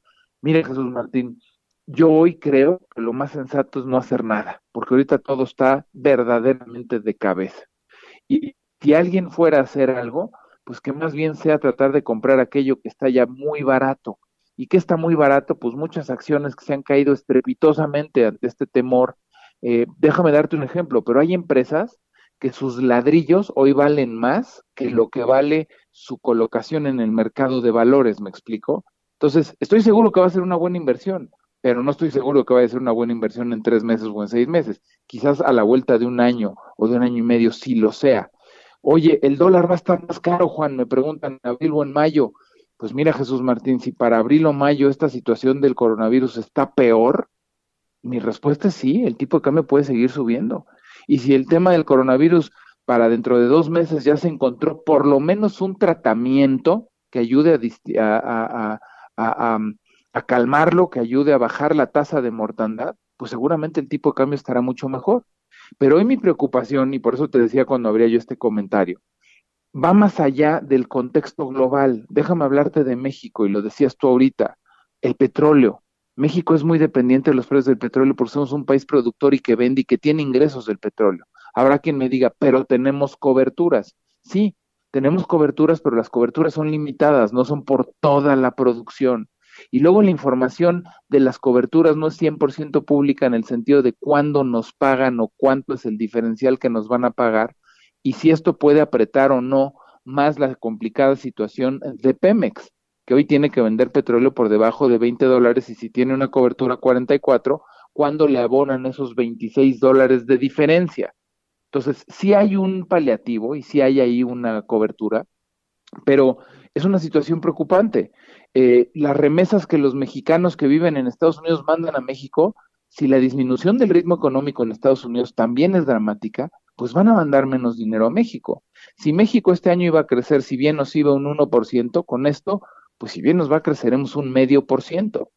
Y si me preguntas qué están viendo hoy los inversionistas en México, pues la verdad es que no solo no están viendo nada en México, no están viendo nada más que en refugiarse en Estados Unidos y refugiarse en dólares, porque con el tema del coronavirus no hay apetito por buscar cosas específicamente en México. Y así que tú digas que hemos destacado por hacer cosas, acciones obras de infraestructura, proyectos, incentivos, etcétera, para atraer inversión a México, tampoco lo hemos hecho. Entonces, ¿a dónde voy con este comentario? Ojalá y en algo pueda mejorar el contexto global, porque el contexto local, con bajos precios de petróleo, con inversión baja en México, con un gobierno que el gasto lo está destinando a programas sociales y con una recaudación que seguramente este año también va a bajar y va a bajar mucho porque el crecimiento económico también está bajando, pues realmente eh, el, contexto es, bien complicado. ¿Qué puede anunciar el gobierno después de esta reunión del gabinete ampliado? Para mí sería muy buena noticia, algo que no necesariamente es bueno para la economía, y es, señores, ya vimos cómo están en Italia y en España, vamos a aprovechar y vamos a, hacer todo y echar toda la carne al asador para que no nos pase igual que ellos. Y vamos a implementar medidas drásticas para que el COVID no nos golpee como los está golpeando a ellos. Oh. Ojo, ¿eh? Ellos con un tercio de la población que tiene México. Sin duda. Oye, eh, eh, de, las cuestiones del tipo de cambio, hay varias personas que me han estado preguntando, preocupados, si tú visualizas que el tipo de cambio llegará a los 25 pesos por dólar, Juan.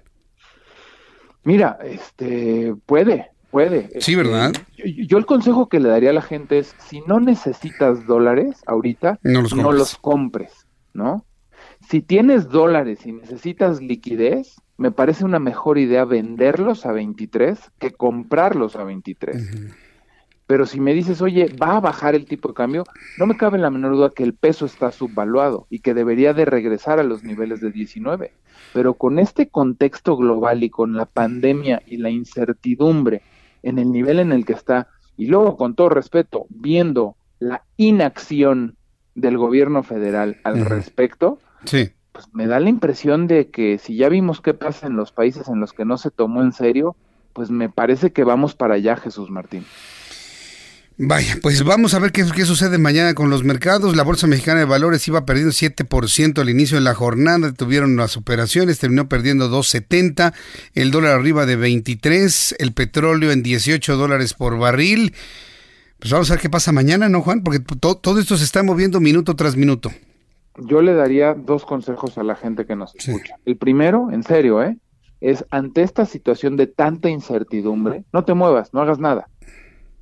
¿No? ese, es un consejo y de veras este, funciona. ¿Por qué? Porque hoy las decisiones van a estar muchas alimentadas por pánico, muchas alimentadas por desinformación y en un momento en el que las cosas están de cabeza. No hacer nada también es sano a veces. La segunda es, si vas a hacer algo, piensa en vender cosas caras y en comprar cosas baratas. Hoy el peso está caro o barato, el dólar está caro o barato. Si el dólar decimos que está caro porque está a 23, pues no lo compres. Vender barato y comprar. puedes. vender caro y comprar barato. Okay. Vender caro y comprar barato. Y, y, tú sabes, te consta, todos los días subo una capsulita informativa en mi Twitter, en arroba Juan Este, espero les ayude. Yo estoy haciendo todo lo posible por tratar de, bajar estos consejos, pues a la gente que nos escucha, porque no, no solo se trata de asesorar a los grandes capitales y a los grandes inversionistas, no, a ver, a los que somos de a pie, a los que estamos todos los días eh, y hoy muchos de nosotros recluidos en casa, que por cierto creo que está bien y ni modo es lo que tenemos que hacer. ¿Qué, qué, qué significa todo esto que está pasando? ¿Qué significa que el dólar, que el petróleo, que las tasas, que la bolsa? Muy bien. Bueno, consejos de a pie, mi querido Jesús Martín. Juan, yo te agradezco mucho entonces tu cuenta de Twitter, arroba Juan S. Musi, para que puedas darle algún consejo, una recomendación y de alguna manera ayudarnos a, a calmar este nerviosismo que existe sobre los ahorros, el patrimonio y demás. Muchas gracias, Juan. Así es, mi querido Jesús Martín, un abrazo fuerte y pues seguimos en contacto. Espero que empecemos a ver poco a poco corrección de esto que verdaderamente lo que nos mata y lo que nos tiene así es la incertidumbre. Te mando un fuerte abrazo. Igualmente, fuerte abrazo, mi querido Juan Musi, nuestro analista financiero aquí en el Heraldo Radio. Voy a ir a los anuncios y regreso enseguida. La Organización Mundial de la Salud está haciendo un alertamiento en este momento a través de sus plataformas en Internet. Insiste que las medidas de distanciamiento social que están poniendo en marcha muchos países del mundo esta distancia de un metro y dosificar el personal en las empresas y demás, no van a lograr frenar la pandemia de coronavirus. La Organización Mundial de la Salud está informando que el distanciamiento social no logrará frenar la pandemia de coronavirus si no se llevan a cabo más pruebas de detección. Imagínense. La Organización Mundial de la Salud está planteando que es importante detectar a los que tienen coronavirus para aislarlos. Pero si una persona tiene coronavirus no se le detecta por cuestiones políticas o por la razón que usted sea y sigue conviviendo con otras personas, así esté a la distancia, se va a seguir contagiando, transmitiendo el coronavirus. La organización aclara que los niños sí corren riesgo por la enfermedad y que hay que protegerlos. El director de la Organización Mundial de la Salud recomendó a México una respuesta de todo el gobierno y en contraste señala a México una mayor voluntad política para atender el coronavirus y manda una felicitación a España por sus valientes medidas y pidió a los ciudadanos españoles que obedezcan a las autoridades. ¿Qué dato está dando a conocer la Organización Mundial de la Salud en estos momentos? El distanciamiento social no funciona si no se detecta quién tiene coronavirus. Así que mensaje para el gobierno federal y la Secretaría de Salud, saquen las pruebas, que la gente se haga pruebas, que el gobierno las pague se hagan pruebas para que la gente sepa en dónde hay coronavirus, poderse aislar y aislar a estas personas, ponerlas en cuarentena. De otra manera, nada de lo que estamos haciendo va a servir, es lo que dice la Organización Mundial de la Salud. Mensajes y regreso enseguida. Le invito para que me escriba en mi cuenta de Twitter, arroba Jesús Martín MX. Escuchas a Jesús Martín Mendoza con las noticias de la tarde por Heraldo Radio, una estación de Heraldo Media Group. Escucha las noticias de la tarde con Jesús Martín Mendoza. Regresamos. Son las 7.37, las 19 horas con 37 minutos. Esto es algo de lo más destacado que le hemos informado. Marcelo Ebrard, secretario de Relaciones Exteriores, agradeció al gobierno de Perú y a las aerolíneas Interjet y Aeroméxico por facilitar el regreso de mexicanos varados en el país andino. Fue detenido Ezequiel Peña Cerda, director del área de la Agencia de Investigación Criminal, por su presunta responsabilidad en el delito de tortura contra uno de los detenidos por el caso Yotzinapa. La corte londinense Old Bailey declaró hoy culpable a Hashem A, hermano perpetrador del atentado terrorista cometido en 2017 en la arena de Manchester, al final del concierto de Ariana Grande, en el que murieron 22 personas. Hace unos instantes la Secretaría de Salud actualizó los datos de coronavirus en México. Son 93 los confirmados con COVID-19 en México. 203, 206 sospechosos y 672 han sido descartados. José Luis Salomía, secretario de Epidemiología de la Secretaría de Salud, informó que el rango de edad de los 93 confirmados con coronavirus va de 18 años, el paciente más joven, hasta 80 años, la persona con mayor edad con coronavirus. Vamos con nuestros compañeros reporteros. Vamos con mi compañero Edgar Ledesma, directamente desde el Palacio Nacional, donde el presidente de la República se reúne con los integrantes de su gabinete. Edgar, adelante. ¿Qué tal, Salvador? Muy buenas noches. Efectivamente, en estos momentos ya comenzó la reunión convocada por el presidente Andrés Manuel López Obrador con integrantes de su gabinete legal y ampliado para revisar temas prioritarios. Tema prioritario principal que se va a hablar este día, el tema del coronavirus comentarte, Jesús Martín, que en esta eh, reunión ya se encuentra la secretaria de Gobernación, Olga Sánchez Cordero, la secretaria del Trabajo, Luisa María Alcalde, la de Cultura, Alejandra Frausto, así como también el secretario Alejandro Encinas, quien justamente habló acerca de los temas que se van a tocar aquí en esta reunión. Escuchemos. Son muchos temas prioritarios, entre esos, por supuesto, el de COVID. ¿Qué otros? Pues todas las tareas que tiene que tener el gobierno frente a esta situación. Entonces esperemos ahorita el resultado de la reunión y se va a dar este el informe. Adelante, Edgar. escuchamos a Alejandro Encinas hace unos instantes, Edgar.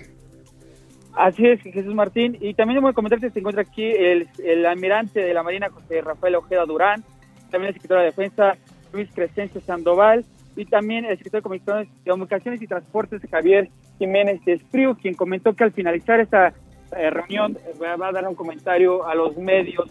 También señalarte, Jesús Martín, un tema importante. Habló la secretaria de Bienestar, Ariana Montiel, quien se le preguntó acerca de los programas sociales, cómo van a funcionar ahora que está el tema del coronavirus, ya que obviamente peligran de cierta manera la entrega de esos programas sociales.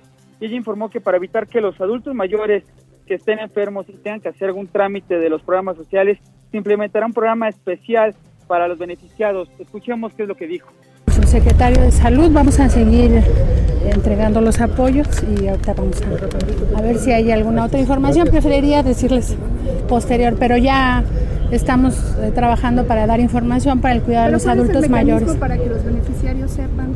El mecanismo es el mismo que hemos ocupado, convocatoria casa por casa y en el punto de pago vamos a dar la información. Jesús Martín, el reporte que te tengo. Seguiremos pendientes de lo que surja de esta reunión entre AMLO y su gabinete ampliado. ¿Siguen reunidos entonces en este momento, Edgar? Así es, Jesús Martín. Comenzó esta reunión cerca de las 7 y cuarto, 7.20. La última en llegar fue Irma Erendira Sandoval, secretaria de la Función Pública, fue la última eh, funcionaria en llegar aquí a esta reunión. Muy bien, Edgar Ledesma. Seguimos al pendiente contigo y a las afueras del Palacio Nacional. Muchas gracias. Muy buenas noches. Muy buenas noches. hasta luego, que te vaya muy bien. Edgar Ledesma, con toda la información de lo que sucede en Palacio Nacional. Eh, Daniel Magaña, con información de la vialidad. Adelante, Daniel. Así es, Jesús Martín, ya te refería de este choque fuerte en el que está involucrado pues esta patrulla de la Secretaría de Seguridad Ciudadana, e incluso pues los bomberos tuvieron que pues eh, maniobrar para poder pues retirar de los cerros retorcidos de esta patrulla que quedó inservible, la zona del eje central Lázaro Cárdenas y Doctor Velasco la colonia obrera, estos dos oficiales, bueno, pues ya fueron atendidos y trasladados hacia un hospital cercano. La afectación en lo que es retirada esta patrulla de la zona del eje central para las personas que avanzan del viaducto en dirección hacia José María Zazaga o bien continúan sobre el eje central Lázaro Cárdenas en dirección hacia Tlatelolco. Prácticamente ha concluido la actividad comercial en este tramo, en este corredor comercial de pues el eje central, así que el avance es constante incluso para poder ingresar hacia la zona de la avenida Hidalgo. El reporte muy bueno. Gracias por la información, Daniel Magaña. Hemos llegado al final de este resumen de noticias que le he dado cuando ya son las 7 con 42, las 19 horas con 42 minutos hora del centro de la República Mexicana. Vamos con nuestro compañero Abraham Arriola, un día como hoy a nivel internacional que sucedía un 17 de marzo en el mundo.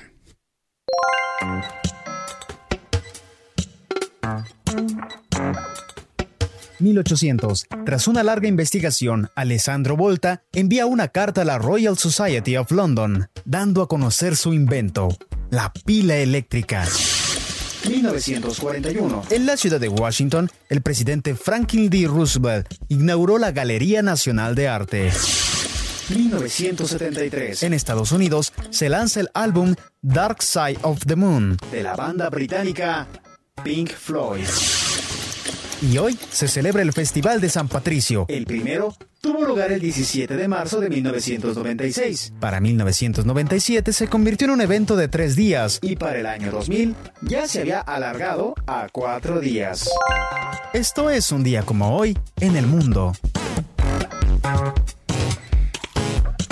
Muchas gracias, Abraham Arriola. Sí, hoy es día de San Patricio, 17 de marzo. Un saludo a nuestros amigos de toda la comunidad irlandesa, que por cierto el fin de semana pasado, sí fue el fin de semana pasado, tuvimos oportunidad de convivir con ellos en el Museo de las Intervenciones. Hay que recordar que bueno, los irlandeses participaron con el, ejército mexicano en la defensa, en la defensa de nuestro país contra el ejército estadounidense, con el batallón de San Patricio. Bueno, pues entonces eh, es precisamente por eso que el Museo de las Intervenciones que está en Churubusco se convierte en el lugar ideal para poder recordar a aquellos valientes hombres que se unieron a las fuerzas mexicanas para poder defendernos de la entrada de la guerra estadounidense de ese entonces. Entonces, es una de las etapas de la historia de México que deberíamos de recordar más y sentir un profundo agradecimiento con el pueblo irlandés. Desde aquí, nuestro reconocimiento, nuestro cariño, eh, y bueno, pues en las celebraciones del día de hoy, todos de verde, vestidos de verde con el tradicional shamrock. Gracias. Bien, pues vamos a información internacional, ya que estamos hablando de esto, de San Patricio y saludando a nuestros amigos de la comunidad irlandesa. Entramos en contacto con Alessandro Scipione, quien es periodista de la agencia Nova Roma en Italia, quien nos hace un balance de la situación que se vive en Italia. Recuerda que Italia es el segundo país más afectado por el coronavirus después de China y en este momento el epicentro mundial de todo lo que ocurre con coronavirus. Vamos a escuchar a Alessandro Sapione. Hola Jesús Martín, desde Alessandro Scipione, periodista de Agencia Nova, desde Italia, el país de los santos, navegantes, poetas y desde un mes también del coronavirus. Eh, nuestro boletín de protección civil hoy es de 26.000 enfermos, casi 3.000 sanados, 2.500 muertos de COVID-19, que no es el nombre del virus que se llama SARS-CoV-2, sino de la enfermedad causada por este virus. Es serio, es el número más alto después de China, pero no tenemos, nosotros tenemos más muertes por habitante y la población italiana está compuesta principalmente por personas mayores que son más vulnerables al virus y que tienen enfermedad previas. Eh, hay un debate en curso aquí sobre los muertos para y los muertos con coronavirus. Eh, eh, nosotros en Italia somos muy honestos, ¿vale? Si contamos todos. Eh, mm, las páginas del periódico L'Eco de Bergamo, es una ciudad particularmente afectada en el norte de Italia, eran obituarios de personas que murieron por el coronavirus.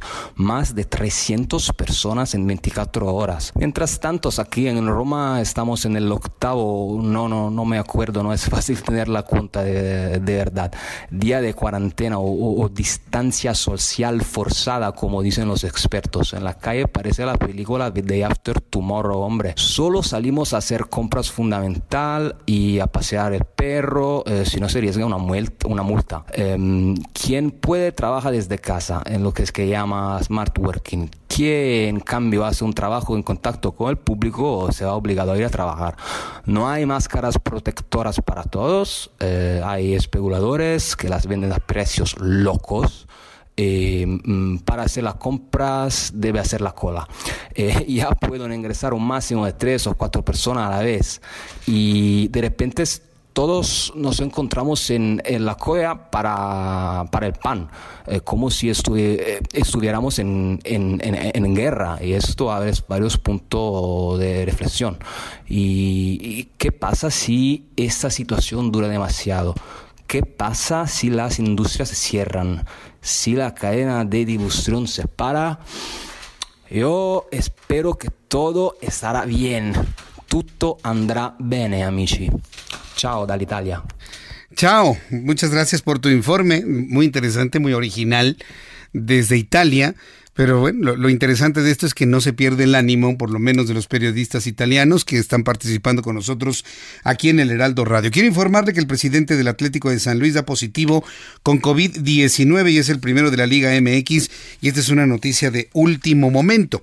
Regresando a la información que tiene que ver con con eh, eh, las cosas internacionales que le estoy compartiendo, hay una noticia que sí quiero que usted la tome como una luz de esperanza, como una luz al final del camino. Incluso la misma noticia podría generar algún alivio, no una confianza, no una confianza, pero sí un alivio de lo que viene hacia el futuro. Las autoridades chinas, súbale el volumen a su radio, las autoridades de China han anunciado este martes que han desarrollado con éxito una vacuna contra el coronavirus, por lo que han aprobado la realización de ensayos en humanos, según ha informado el Ministerio de Defensa en un comunicado. La obtención de la vacuna, que ha tenido lugar a cargo del equipo médico liderado por el epidemiólogo Chen Wei, ha tenido lugar después de que el brote de virus cuyo epicentro se encuentra en la ciudad de China dejara más de 7.800 personas fallecidas, en todo el mundo 3.226 en China continental. La vacuna ha sido aprobada por su seguridad, eficacia y calidad por parte de terceros y según Chen, ha completado su preparación preliminar para la producción en masa, recoge el mismo texto. El pasado mes de febrero las autoridades del gigante asiático indicaron que tenían previsto comenzar en abril a probar, eh, probar en humanos vacunas desarrolladas recientemente para evitar la propagación del virus. Mientras esta sucede, Alemania Alemania aplicará de inmediato nuevas restricciones sobre la entrada en su territorio de ciudadanos no pertenecientes a la Unión Europea. Así lo anunció la canciller alemana Angela Merkel durante una rueda de prensa en Berlín. También le informo que Steve, Steve Mnuchin, secretario del Tesoro de los Estados Unidos, afirmó que la situación actual es peor que la del 11 de septiembre para la industria de las aerolíneas. ¿Cuándo se hubiese imaginado que algo superaría la crisis en los Estados Unidos por el derribo de las eh, Torres Gemelas de Nueva York? Pues Steve Mnuchin, director del Tesoro de los Estados Unidos, afirma que esto es peor que el 11 de septiembre. Por el estado de emergencia nacional en los Estados Unidos, las aerolíneas piden apoyo del gobierno federal con valor de 45 mil a 65 mil millones de dólares.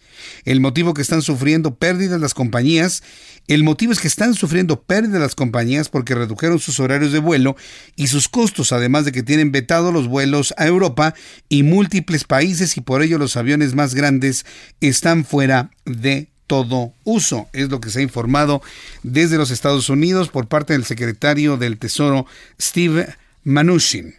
Italia registra ya 2.503 muertes por coronavirus COVID-19 tras aumentar en 345 en 24 horas según el último balance divulgado por el jefe de protección civil Angelo Borelli en rueda de prensa. El número de casos positivos actualmente en Italia, el segundo país del mundo después de China, es de 26.062, lo que supone un aumento de 2.989 casos con respecto a los de lunes, mientras que ya se han curado y han sido dados de alta 2.941 personas. Mientras tanto, las autoridades brasileñas confirman la primera muerte por coronavirus en el país, a la vez que el Congreso cancela una sesión debido a varios legisladores que no se presentaron debido al temor de este brote. En otras informaciones de carácter internacional, después de 20 años, Tom Brady dijo adiós a los Patriotas, bueno, esto en los deportes, a los Patriotas de Nueva Inglaterra este martes mediante redes sociales. Brady confirmó su partida, aunque no divulgó a qué franquicia jugará en la próxima temporada. Bueno, pues ya se imaginará cómo andarán los, los seguidores de los Patriotas como si estuvieran de luto, por supuesto. Mientras tanto, la NFL prohibió las entrevistas presenciales durante las negociaciones con agentes libres, además de que exige exámenes físicos locales en lugar de realizarlos por equipos, todo esto por el COVID. En un memorando enviado a las 32 franquicias, la liga prohibió los viajes de personal de equipo para reunirse con agentes libres.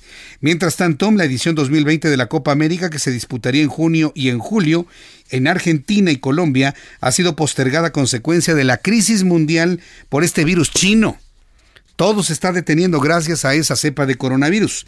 A través de redes sociales informó que el torneo que por primera vez se realizaría en dos países se jugará del 11 de junio al 11 de julio de 2021. Quiero también informarle en estas, en estas noticias deportivas que en días pasados había especulado que la función de WrestleMania podría llevarse a cabo de manera regular debido a que al tiempo que faltaba para su realización otra versión apunta que se va a cancelar debido a la expansión del coronavirus en los Estados Unidos. Mientras esto pasa en el mundo a nivel deportivo, hoy Japón volvió a insistir en que sí va a realizar los Juegos Olímpicos de Tokio 2020. Sí se van a realizar los Juegos de Tokio 2020 porque según ellos ya para el mes de julio ya esta situación se habría eh, controlado en el mundo, la del COVID-19. Vamos a ver si efectivamente eso sucede para entonces. Son las 7.53, las 7.53 hora del centro de la República Mexicana. Regresando a noticias nacionales, antes de despedirnos me parece que es muy importante que usted tome en cuenta que el secretario de Educación Pública, Esteban Moctezuma Barragán, ordenó un aislamiento preventivo de, de 24 de marzo al 17 de abril para docentes y personal administrativo de las escuelas debido a la crisis de coronavirus. Está pidiendo a maestros, a docentes y personal administrativo entrar en una cuarentena, no sé si decirle voluntaria o no voluntaria, porque es una orden de la Secretaría, de Educación Pública del 24 de marzo al 17 de abril. A través de sus redes sociales, Esteban Moctezuma, el titular de la CEP, ha señalado que tendría una excepción la realización de tareas esenciales como pago de nómina. Pero en realidad Esteban Moctezuma ha pedido este resguardo, esta cuarentena para docentes y administrativos. Queremos hacer énfasis en que se recomienda a todo mundo un aislamiento preventivo. No se trata de que salgan de vacaciones y todos se junten a eh, disfrutar de las vacaciones, porque lo que se quiere evitar es la proximidad. Queremos ese aislamiento preventivo y todo esto es lo que se les va a decir a madres, padres de familia, maestras, maestros, niñas y niños. Esto es lo que se va a decir a padres, madres, maestros de niñas y niños, pues ojalá todo esto funcione. Ahora que está diciendo esto, Esteban Moctezuma Barragán, que ha insistido en que estos días de resguardo son de resguardo y de cuidados, la gente se está yendo de vacaciones, Orlando. La gente se está yendo de vacaciones. Le invito para que pase a mi cuenta de Twitter, arroba Jesús Martín MX, arroba Jesús Martín MX, y participe en el sondeo del día de hoy. Lo vamos a tener en lo que resta el día de hoy, mañana y pasado mañana. Le estoy preguntando, tomando en cuenta la idiosincrasia mexicana estos días de no actividad o de resguardo por el coronavirus México, ¿los mexicanos tomarán estos días cómo? Cuatro opciones, vacaciones, resguardo, cuidados, días de lectura o trabajo normal. Ahí le va. Hasta este momento, de las personas que han participado, el 65% me dicen que los mexicanos lo van a tomar como vacaciones, el 18% como resguardo, el 15% van a trabajar normal y solamente el 2% se van a dedicar a leer sus libros. ¿Qué le parece a propósito de lo que dice Esteban Moctezuma Barragán? Con esta información nos vamos. Mañana le voy a platicar que Rusia, para que no se vaya a perder el Heraldo Radio con su servidor Jesús Martín Mendoza, mañana le doy detalles de que Rusia anuncia las primeras misiones a la Luna después de 45 años. Los rusos quieren llegar nuevamente a la Luna y quieren enviar cosmonautas a la superficie lunar. Mañana le platico de esto, una noticia que surge dentro de los humos del coronavirus, algo que Rusia está anunciando al mundo. Le invito para que continúe con las programaciones de todas las emisoras en la República Mexicana. Saludos a nuestros amigos conductores de programas locales. Desde aquí, un fuerte abrazo, un gran saludo desde el centro del país. Yo soy Jesús Martín Mendoza. Lo invito para que mañana nos encontremos 2 de la tarde, Heraldo Televisión, 6 de la tarde, Heraldo Radio. Por su atención, gracias. Que tenga usted muy buenas noches. Esto fue Las Noticias de la Tarde con Jesús Martín Mendoza. Heraldo Radio. La HCL se comparte, se ve y ahora también se escucha. Even on a budget, quality is non-negotiable. That's why Quince is the place to score high-end essentials at 50 to 80% less than similar brands. Get your hands on buttery soft cashmere sweaters from just 60 bucks, Italian leather jackets, and so much more. And the best part about Quince, they exclusively partner with factories committed to safe, ethical and responsible manufacturing. Elevate your style without the elevated price tag with Quince. Go to quince.com/upgrade for free shipping and 365-day returns.